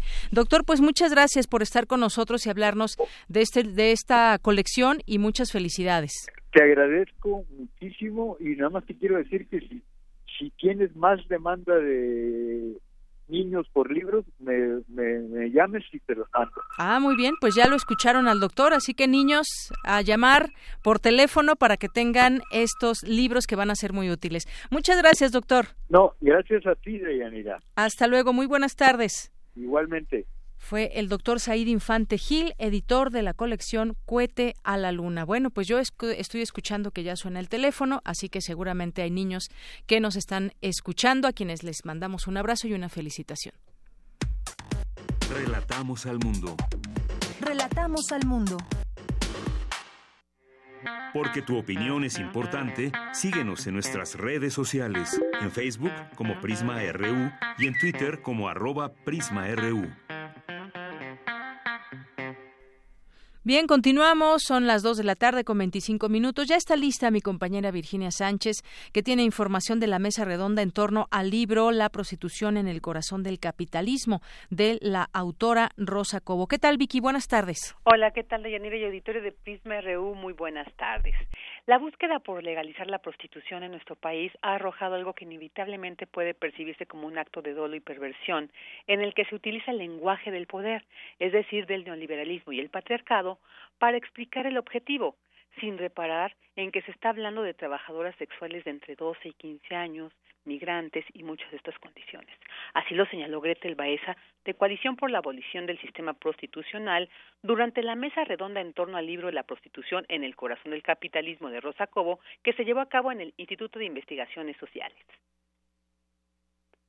Rosa Cobo nos dice que el capitalismo global ha incrementado y potenciado el poder del sistema patriarcal y ha otorgado más poder a los varones. En la época actual, el capitalismo en su expresión de neoliberalismo permite y alienta todo lo que puede significar ganancias económicas a las naciones y los organismos internacionales. Para los ojos del pensamiento neoliberal, la industria del sexo no pasa desapercibida. La derrama económica proveniente de dicha industria ha incluso reactivado economías recesivas. El neoliberalismo como sistema económico construye un aparato de dominación que ejerce un trabajo impecable permeando las estructuras adyacentes de la vida cotidiana, el lenguaje, la cultura y la ley. En los últimos años, la industria del sexo se ha vuelto un negocio tan importante que ha requerido adecuar discursos, leyes y políticas para alejarlo del debate sobre si pueden configurarse una serie de delitos y violaciones a derechos humanos en su práctica. Ya no se habla de la trata, se habla de migración laboral. No se habla de prostitución, se habla de trabajo sexual. Y entonces se traslada la atención de la necesidad de descarga sexual del varón a la necesidad económica de las mujeres. Por su parte, la pedagoga y abogada Teresa Ulloa aseveró que la prostitución nunca será segura, ya que las mujeres que se dedican a, esto, pues al cerrarse la puerta, dice, quedan expuestas a la voluntad del cliente y de quien las prostituye. Y resaltó lo que Rosa Cobo expone en su libro sobre los tres sistemas de dominio en el que se enmarca el nuevo canon de la prostitución, el patriarcal, el neoliberal y el racial cultural. Por su parte, Rosa Cobo, la autora del libro, señaló que la prostitución permite entender las lógicas patriarcales contemporáneas y las leyes del neoliberalismo. La prostitución es un emplazamiento teórico y un emplazamiento político fundamental para poder entender las lógicas que rigen los patriarcados contemporáneos, pero también para entender las leyes que gobiernan el nuevo capitalismo neoliberal. La prostitución opera como una gran multinacional, donde hay unos altísimos niveles de diseño y donde se ha convertido realmente en las mujeres son conceptualizadas, son tratadas como mercancía y son mano de obra para renovar el mercado del sexo que en muchas partes del mundo se ha convertido en una fuente primordial para la economía de esos países. Y bueno, también resaltó que por una parte en, la actualidad pues la prostitución tiene una doble cara. Ya no solamente es vista como una explotación sexual, sino también como una explotación económica, lo que la ha convertido en la gran industria que es. Este es el reporte que tengo al respecto de Yanira. Muy buenas tardes. Gracias, Vicky. Muy buenas tardes. Relatamos al mundo. Relatamos al mundo. Prisma RU. Relatamos al mundo. Internacional RU.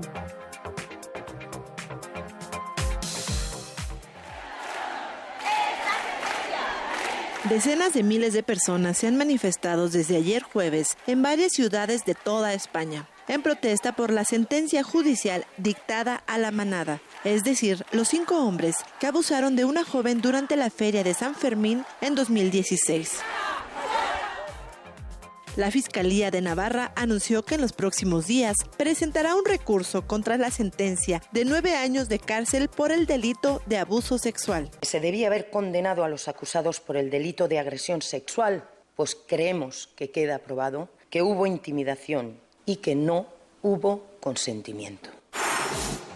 Al menos un muerto y 168 palestinos heridos es el saldo de un enfrentamiento con soldados israelíes este viernes en el límite de la franja de Gaza, en medio de los ataques contra la quinta jornada de la Gran Marcha del Retorno. En lo que va del año, más de 27.000 afganos han atravesado la frontera iraní de forma ilegal triplicando el número de llegadas a Turquía. Ante esta situación, Ankara ha deportado en abril a más de 7.000 afganos la Unión Europea prohibió el uso de tres insecticidas para proteger a las abejas. Numerosas organizaciones ecologistas llevaban años luchando por esta medida. Habla la coordinadora de campañas de la ONG Abbas, Antonia Satz. La decisión de hoy de prohibir estos pesticidas es un rayo de esperanza para nuestras abejas. Es maravilloso ver que los países se han dado cuenta de lo que los científicos, agricultores y ciudadanos han estado pidiendo durante años y han actuado para prohibir estos venenos. después de la histórica reunión con su homólogo de Corea del Sur, el líder norcoreano Kim Jong-un hizo un llamado a no tener miedo ante los desafíos que se avecinan, pues ambos países tienen una histórica responsabilidad. El presidente Moon y yo y todos los demás tenemos que conseguir un fuerte compromiso y resultados. Con este resultado conjunto podremos sobreponernos a todos los desafíos.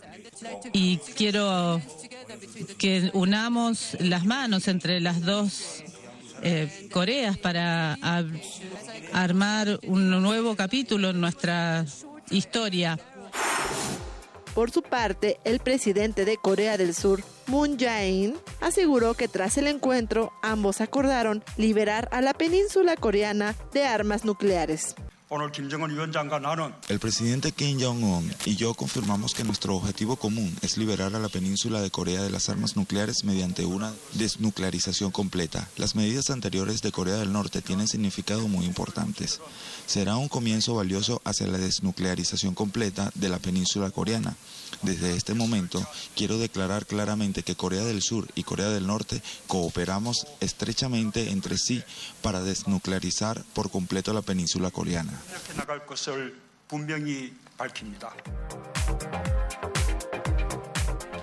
Bien, y pues muchas gracias a los niños que nos llamaron, que fueron Rebeca Hernández Sánchez, te mandamos muchos saludos y tú te vas a llevar este libro de la genética, si es cosa de juego, ojalá que te guste.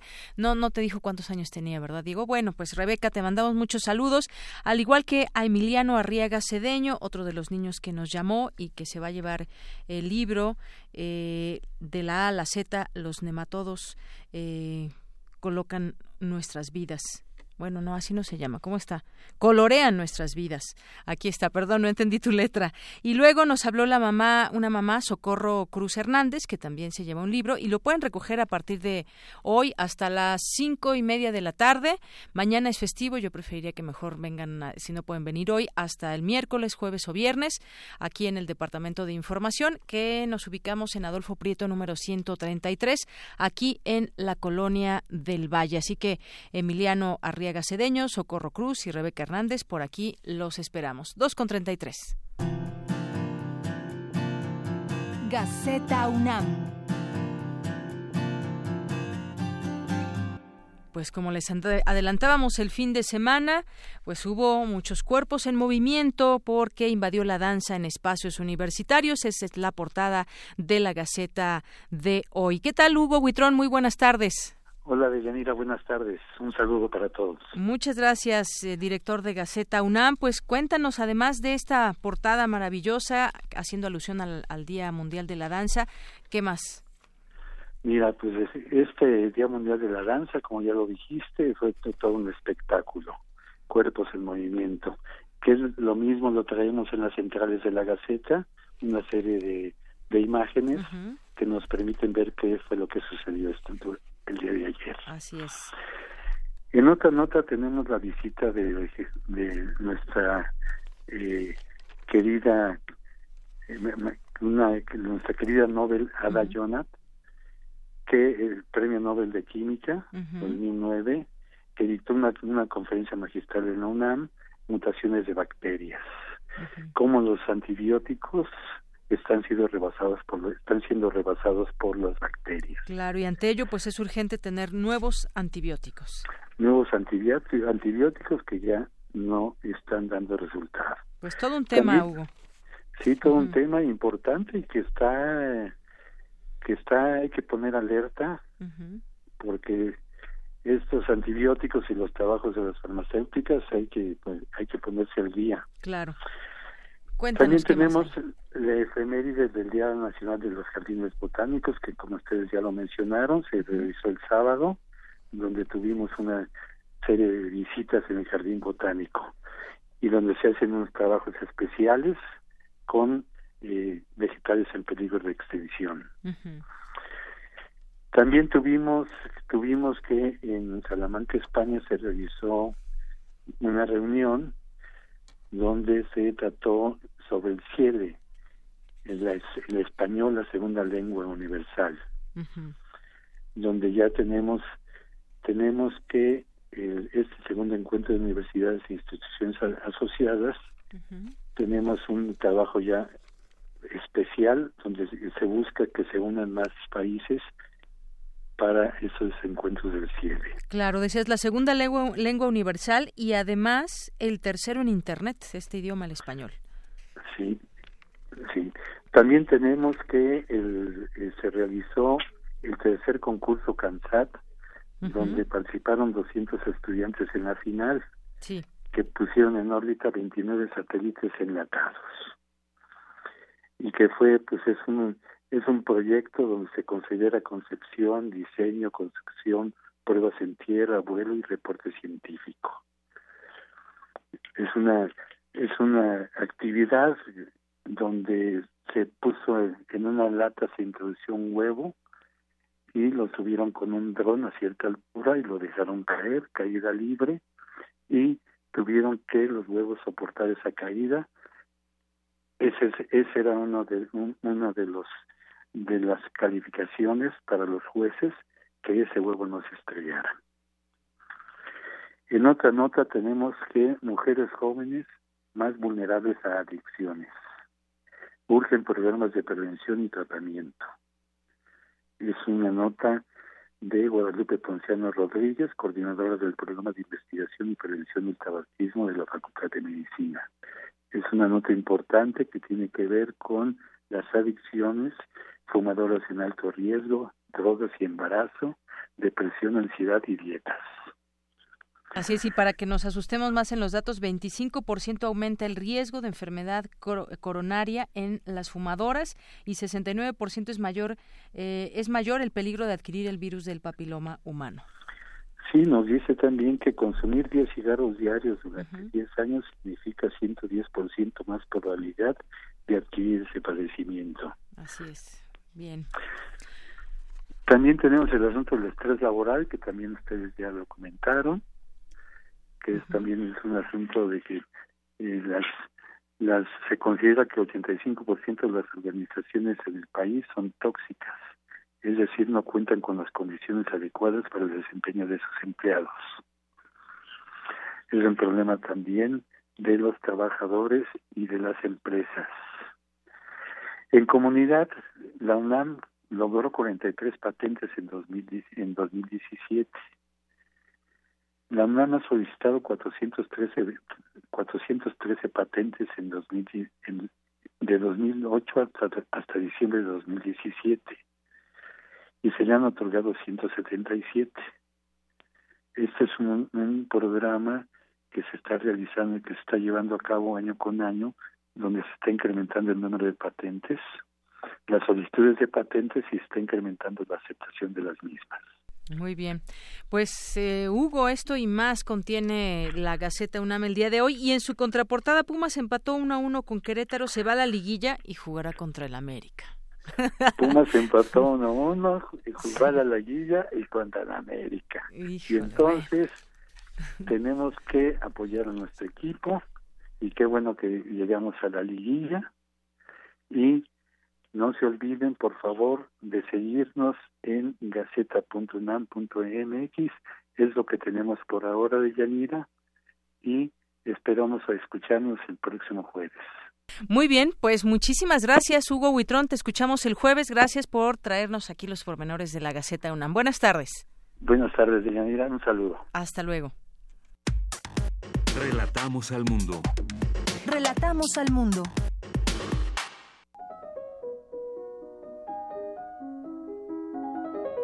Cartografía RU con Otto Cázares. Bien, bueno, luego seguimos en la sobremesa, Otto Cázares, porque es momento de irnos a tu cartografía. Pues yo estoy feliz de eh, estar aquí, desde luego, de compartir micrófonos contigo, de compartir próximamente, en los próximos minutos, eh, los micrófonos con la voz del mundo, Monse Magia, y de saludar a los radioescuchas, niños de todas las edades. Que sí, mira, pedimos que hablaran niños y hablaron niños por ¿Ah, algunos libros. Bueno, lo cual me da mucho gusto. Así que muchos niños te están escuchando. El niño Ike Tecuani mandó una foto fantástica para acompañar eh, mi cartografía, una, una asta bandera enlutada, lo cual viene muy bien Pero quiero comenzar esta cartografía con algunas reflexiones, porque hoy por la noche, eh, la noche del 30 de abril al primero de mayo, en el macizo montañoso de Harz, en el corazón de Alemania, se celebra, como desde hace más de 1400 años, el aquelarre, el festín oscuro más célebre de toda Europa. Todavía hoy quien se acerque a este macizo, el macizo de Harz, en la zona conocida como Brocken, en Turingia, por lo accidentado de las rocas, por las amplias y profundas gargantas eh, que dan la impresión de un abismo, pues sí se da la impresión de ser un lugar apto para hechicerías y para firmar contratos con el demonio. Una de las supremas bellezas de esta noche, noche de Valpurgis, es su carácter grotesco.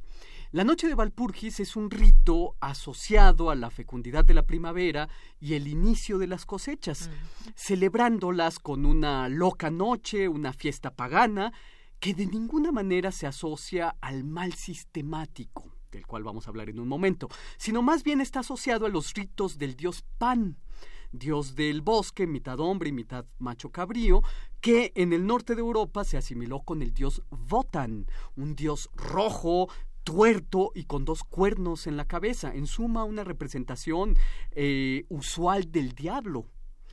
Asociada también está esta celebración de la noche del Valpurgis con los ritos de prostitución sagrada y desde luego asociada con la celebración del Día del Niño por vía del dios Dionisos, el dios nacido dos veces, dios tracio, es decir, un dios extranjero, y que ya en la Edad Media se lo vinculó con los sábados brujeriles, eh, con días dancísticos en los que corría generosísimo el vino. Dionisos nació dos veces y dos veces murió siendo un niño, una vez por el rayo de su padre, que era Zeus, y la segunda desmembrado por los titanes y comido parcialmente por estos. Fue Hermes Mercurio, quien salvó el corazón palpitante del niño Dionisos para entregárselo al padre, Zeus, que lloroso revive al niño lo, lo rehace, por así decirlo. La noche de Valpurgis es, con sus percusiones de tambor, una representación del corazón palpitante y sonoro del niño Dionisos. Y se le llama Noche de Valpurgis porque es el nombre propiciatorio, nombre que buscaba nulificar con su fuerza santa las prestidigitaciones y los embrujos. Santa Valpurgis, con su nombre, con su fuerza santa, eh, nulificaba los efectos de los embrujos y de las prestidigitaciones. La primera parte del Fausto de Goethe finaliza precisamente en la noche de Valpurgis, un día como hoy y una noche como la que tendrá lugar esta misma noche. Fausto es llevado por Mefistófeles, su escudero y su acompañante, facilitador del mundo. Mefistófeles era el señor de las ratas y los ratones, el que no ama la luz significa el nombre de Mefistófeles y que se definía a sí mismo como el que queriendo hacer el mal termina haciendo el bien. Pues eh, Mefistófeles lleva a Fausto a testimoniar la noche de Valpurgis y a participar en la orgía. ¿Qué es lo que Fausto puede ver en esta noche orgiástica? Pues en la montaña ve muros de fuego que circundaban a los convocados, brujas, fuegos fatuos, demonios, aparece por ahí mm, Lilith, que es la primera mujer de Adán, según la tradición hebrea, luego convertida en diableza. Eh, entre el alboroto de esta orgía se oye por toda la montaña el crujir de árboles que caen, se oye el eh, furioso cántico de las brujas, resuellan las narices de las rocas, resuena la salamandra entre los matorrales, silban las ramas y aullan los vientos, zumba el mundo Mefistófeles, en esta loca noche, toma muchas apariencias. A veces es un brujo, otras es un aprendiz, otras más es un viejo decrépito. En esta noche todas las espadas se alían, dice Goethe, y tiene lugar también las bodas de Titán, de, Oberón y Titania. Eh, y todo esto lo hace Goethe con unas descripciones en cascada, descripciones a veces delirantes, extraordinarias. Entre la algarabía de la noche de Valpurgis, Fausto puede ver la imagen, el simulacro de la muerte de Margarita, su amante abandonada. Mefistófeles trata de disuadirlo, haciéndole pensar que se trata de una medusa, pero Fausto insiste ante la fatal visión que le presagiaba la muerte de Margarita, ordena a Mefistófeles, oh espíritu de la contradicción, tú debes guiarme, y ambos, Fausto y Mefistófeles, salen volando de esa noche de aquelarre, de la montaña del Hartz, y sintiendo un enorme vértigo ante esta, eh, este vuelo, se dirigen a la ciudad para exigir que con artes mágicas se salve a Margarita del cadalso. Esto es la primera parte del Fausto. Lo que ocurre es que Margarita da a luz a su hija en la noche de Valpurgis, mm. el 30 de abril. Pero tan pronto como ha nacido su hijo, Margarita ahoga a su niño y luego se pone a cantar hermosamente. En Margarita hay que ver precisamente a una suma de calamidades. Meses antes, Fausto le dio a Margarita unas gotas para verterlas en la bebida de su madre, para sumirla en sueños y poder así concretar la noche amorosa. Pero el bebedizo causó la muerte de la madre y se culpó inmediatamente a Margarita de la muerte de su propia madre. Luego Fausto dio muerte a Valentín, que es el hermano de Margarita, en un duelo. Este injuria a Margarita antes de morir, de modo que Margarita llega a su desesperación, llega a su locura y al infanticidio en la noche de Valpurgis, noche de locura primaveral. En tiempos de Goethe, hay que decirlo, eh, regía la costumbre de que cuando una muchacha se embarazaba fuera del matrimonio, tenía que humillarse y hacer pública penitencia. Goethe, cuando fue consejero de la ciudad de Weimar, abolió esta nefasta costumbre y abolió también en su propia obra eh, esta práctica. La primera parte del Fausto, ahí aparece esta, como puesta en, en arte la abolición de esta nefasta costumbre. Porque precisamente en el cadalso, donde está eh, esperando su pública humillación Margarita, de repente se abren los cielos y unas voces celestiales redimen a Margarita. Todo esto en la noche de Valpurgis, una noche como esta noche que tendrá lugar en unas cuantas horas. La noche de Valpurgis, por lo tanto, no es una noche de maldad, es la del reconocimiento incluso.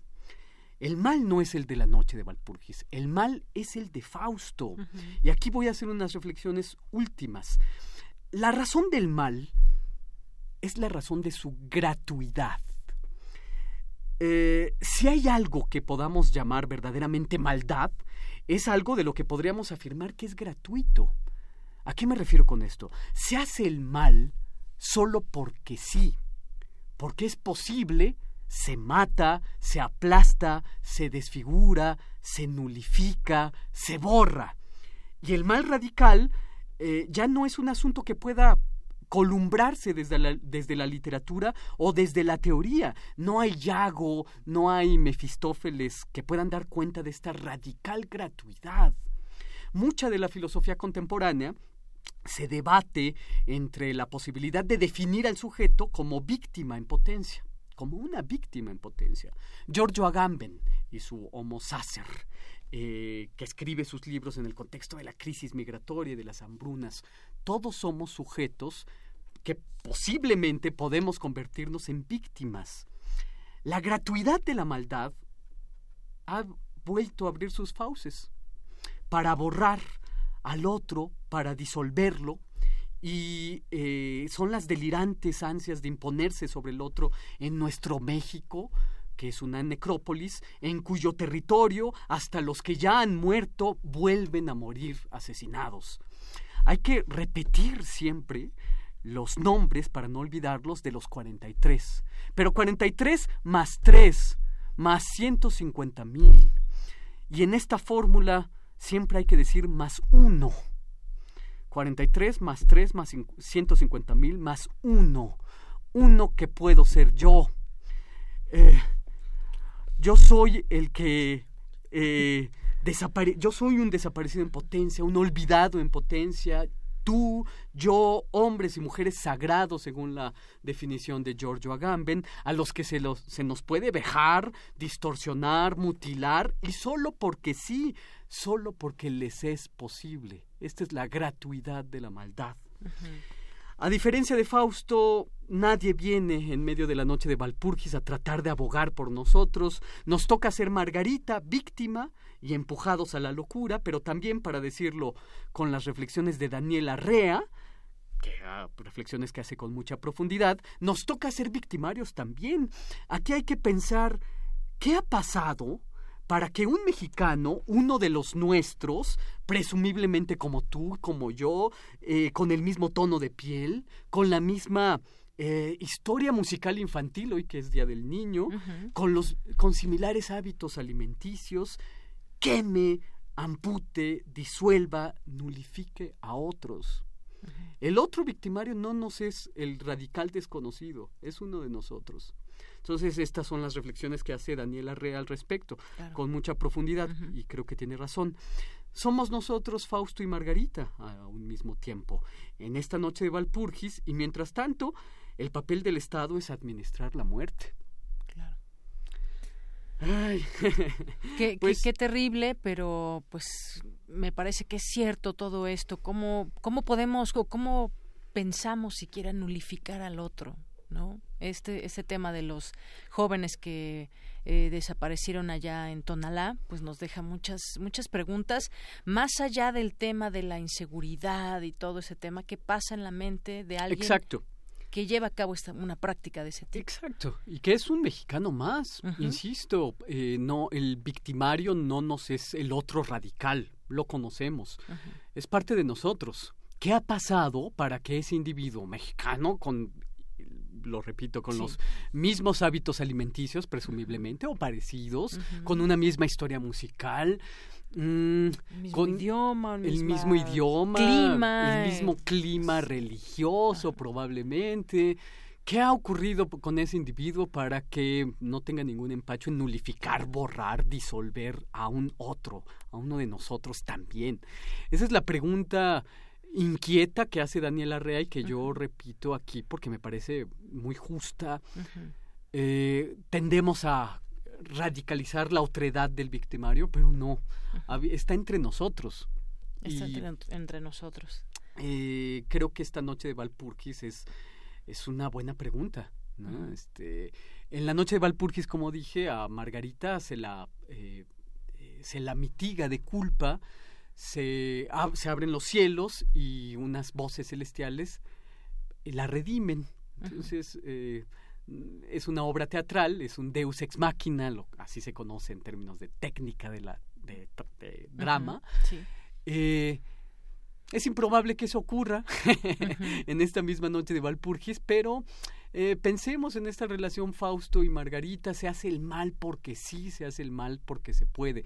No es la, no es la noche de Valpurgis la del mal radical. La del mal radical es la de es el de Fausto, que se olvida de sí mismo. Hay que recordar que Fausto era el anciano sabiondo, que después de haberlo estudiado todo, se da cuenta de que no, no sabe absolutamente nada. Y cambia su sabiduría por juventud. Y de repente cuando es joven, ¿la sabiduría dónde se fue? Claro. y empieza a ser de las suyas. Así es. Y dices algo muy importante, se hace el mal porque se puede. Y, y, de, y de pronto pues me llevas a otro tema que puede ser la impunidad. A veces pasan todas estas cosas y no hay castigo. Y entonces el otro piensa que puede seguir haciendo eso que está mal, pero que pues no pasa nada. Incluso pareciera de pronto que no va a tener un castigo, que el cual debería existir por lo menos en un término legal y de leyes. Y así pasa con los feminicidios y así pasa con muchas cosas en este en este país. Es decir, se hace el mal porque se puede. Claro. Y yo recuerdo Sí. Yo recuerdo. Estamos ya en la sobremesa, en, lo ah, que, en, lo que, en, lo que, viene Monse Magia. Ah, bien, en lo que se une a nuestra sobremesa, seguimos platicando, qué maravilla. Eh, yo recuerdo perfectamente bien el simposio que tuvo lugar en el Colegio Nacional hace ya más de un año, que tuvo por título Pensar la muerte. Y recuerdo muy bien a Javier Sicilia en el simposio, recuerdo muy bien que la luz le caía de manera cenital, pero traía puesto su sombrero, su sempiterno sombrero, de modo que el rostro se le oscurecía por lo menos hasta la mitad. Y su voz profunda, cavernosa, melancólica y, y estudiosa, Recuerdo muy bien haciendo reflexiones acerca de Giorgio Agamben, que es el que salió precisamente en esta cartografía. Giorgio Agamben tiene una serie de entregas, unas entregas de libros eh, en los que eh, piensa la política, la teología, la economía y desde luego la violencia, en el que el sujeto es como dije hace un momento, una víctima en potencia. Y él habla acerca de la figura del homo sacer, que era una figura legal en el derecho romano, que era un individuo al que se le quitan todos sus derechos, al que se puede vejar, desollar, mutilar, eh, sin ninguna repercusión. Así es. Y decía eh, Javier Sicilia, en México todos somos homo sacer. Así es. Bueno, pues sí, también de este lado, que a quienes no hemos pasado quizás algo, algo similar, algún familiar desapareció y demás, ¿qué pensamos y qué hacemos también? Porque no debemos de quedarnos quietos, debemos de hacer. Algunos dirán, bueno, podemos cambiar con nuestro voto, podemos cambiar nuestro entorno, no sé, desde donde podamos hay que seguir en esta lucha. Sí, claro. Y bueno, pues ya llegó Monse Ya llegó Monse Magia. Hola. Ya, y arráncate, Monse. Ya estábamos esperando que nos platiques qué hay en la sala Julián Carrillo esta semana. Hola, ¿qué tal? ¿Cómo están? De Yanira, Otto, a todo el equipo de Prisma RU. Primero que nada tenemos un gran anuncio porque mañana no hay función, mañana es el día del trabajo, así que nos vamos... Ya festivo. Exactamente, nos vamos un poco leve. Pero en mayo ya empiezan todas nuestras actividades, estamos súper contentos, bien orgullosos de todo lo que se va a presentar y bueno, pues les cuento que pueden seguirnos en el Facebook de la sala Julián Carrillo. Sí. Ahí estamos. Em, estamos por y para ustedes con todas las actividades. Es una maravilla conocerlos, que se acerquen aquí a nuestras instalaciones. Y bueno, comenzaremos con los miércoles. Los miércoles de mayo habrá Cineclub de Jaime Humberto Hermosillo. ¿Ustedes lo conocen? Jaime Humberto Hermosillo. Es un director mexicano que, bueno, empezó su filmografía desde los 70s, 80s y es muy, muy peculiar por su inclinación sobre el cine de género. Ah, ah quizás, quizás conocemos su cine y no nos sonaba su nombre. Exactamente. Vengan a la proyección de La Pasión según Berenice. Esto será mm, el miércoles. Yo no la conozco y voy a venir a Perfecto. Eh, nos pues vemos todos a las seis. Los jueves habrá una obra de teatro que se llama Desde lo Profundo, que también está evocada a los roles sociales, a la crítica y es entrada libre a las 8 de la noche. Y el viernes tenemos un gran concierto con un invitado especial desde Chile que se llama Juanito Ayala. Él fue vocalista de Juana Fe, una de las bandas más importantes de Chile y bueno, pues estar aquí será todo un honor contar con su música. Que es lo que estamos escuchando, ¿verdad? De Exactamente, ahí estamos de fondo. Y bueno, pues los lunes de, de mayo tendremos La Confesión del Caníbal, que es una obra maravillosa, original de Sergio Rued, con actuación del mismo, dirección de Ruiz Aviñón, que los va a dejar con la piel a, flor de todas las emociones. La historia de un caníbal los, los lunes de mayo y los martes con danza experimental. De nuevo, estamos en Facebook como la sala Julián Carrillo. Muchas gracias por escucharnos. Pues muchas gracias, Monse, y muchas gracias, Otto Cázares. Ya nos vamos, ya se nos, acaba el tiempo. Nos vamos a despedir con esto que suena de Juanito Ayala. Perfecto, desde Chile. Y nos escuchamos el siguiente lunes. Claro que sí. Gracias a todos. Hasta luego con estridente rock and roll. No encuentro mi lugar en esta sociedad, todo es tan ordenado y yo prefiero los trabajos que hagan crecer ideas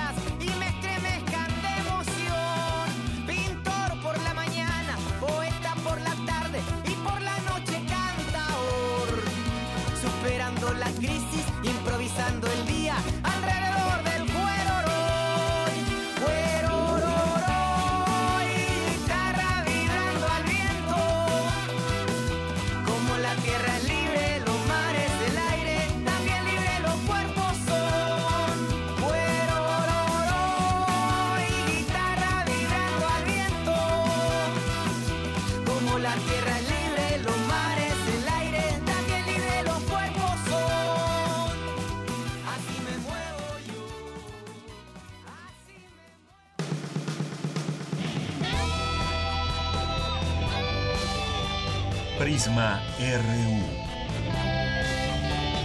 Relatamos al mundo.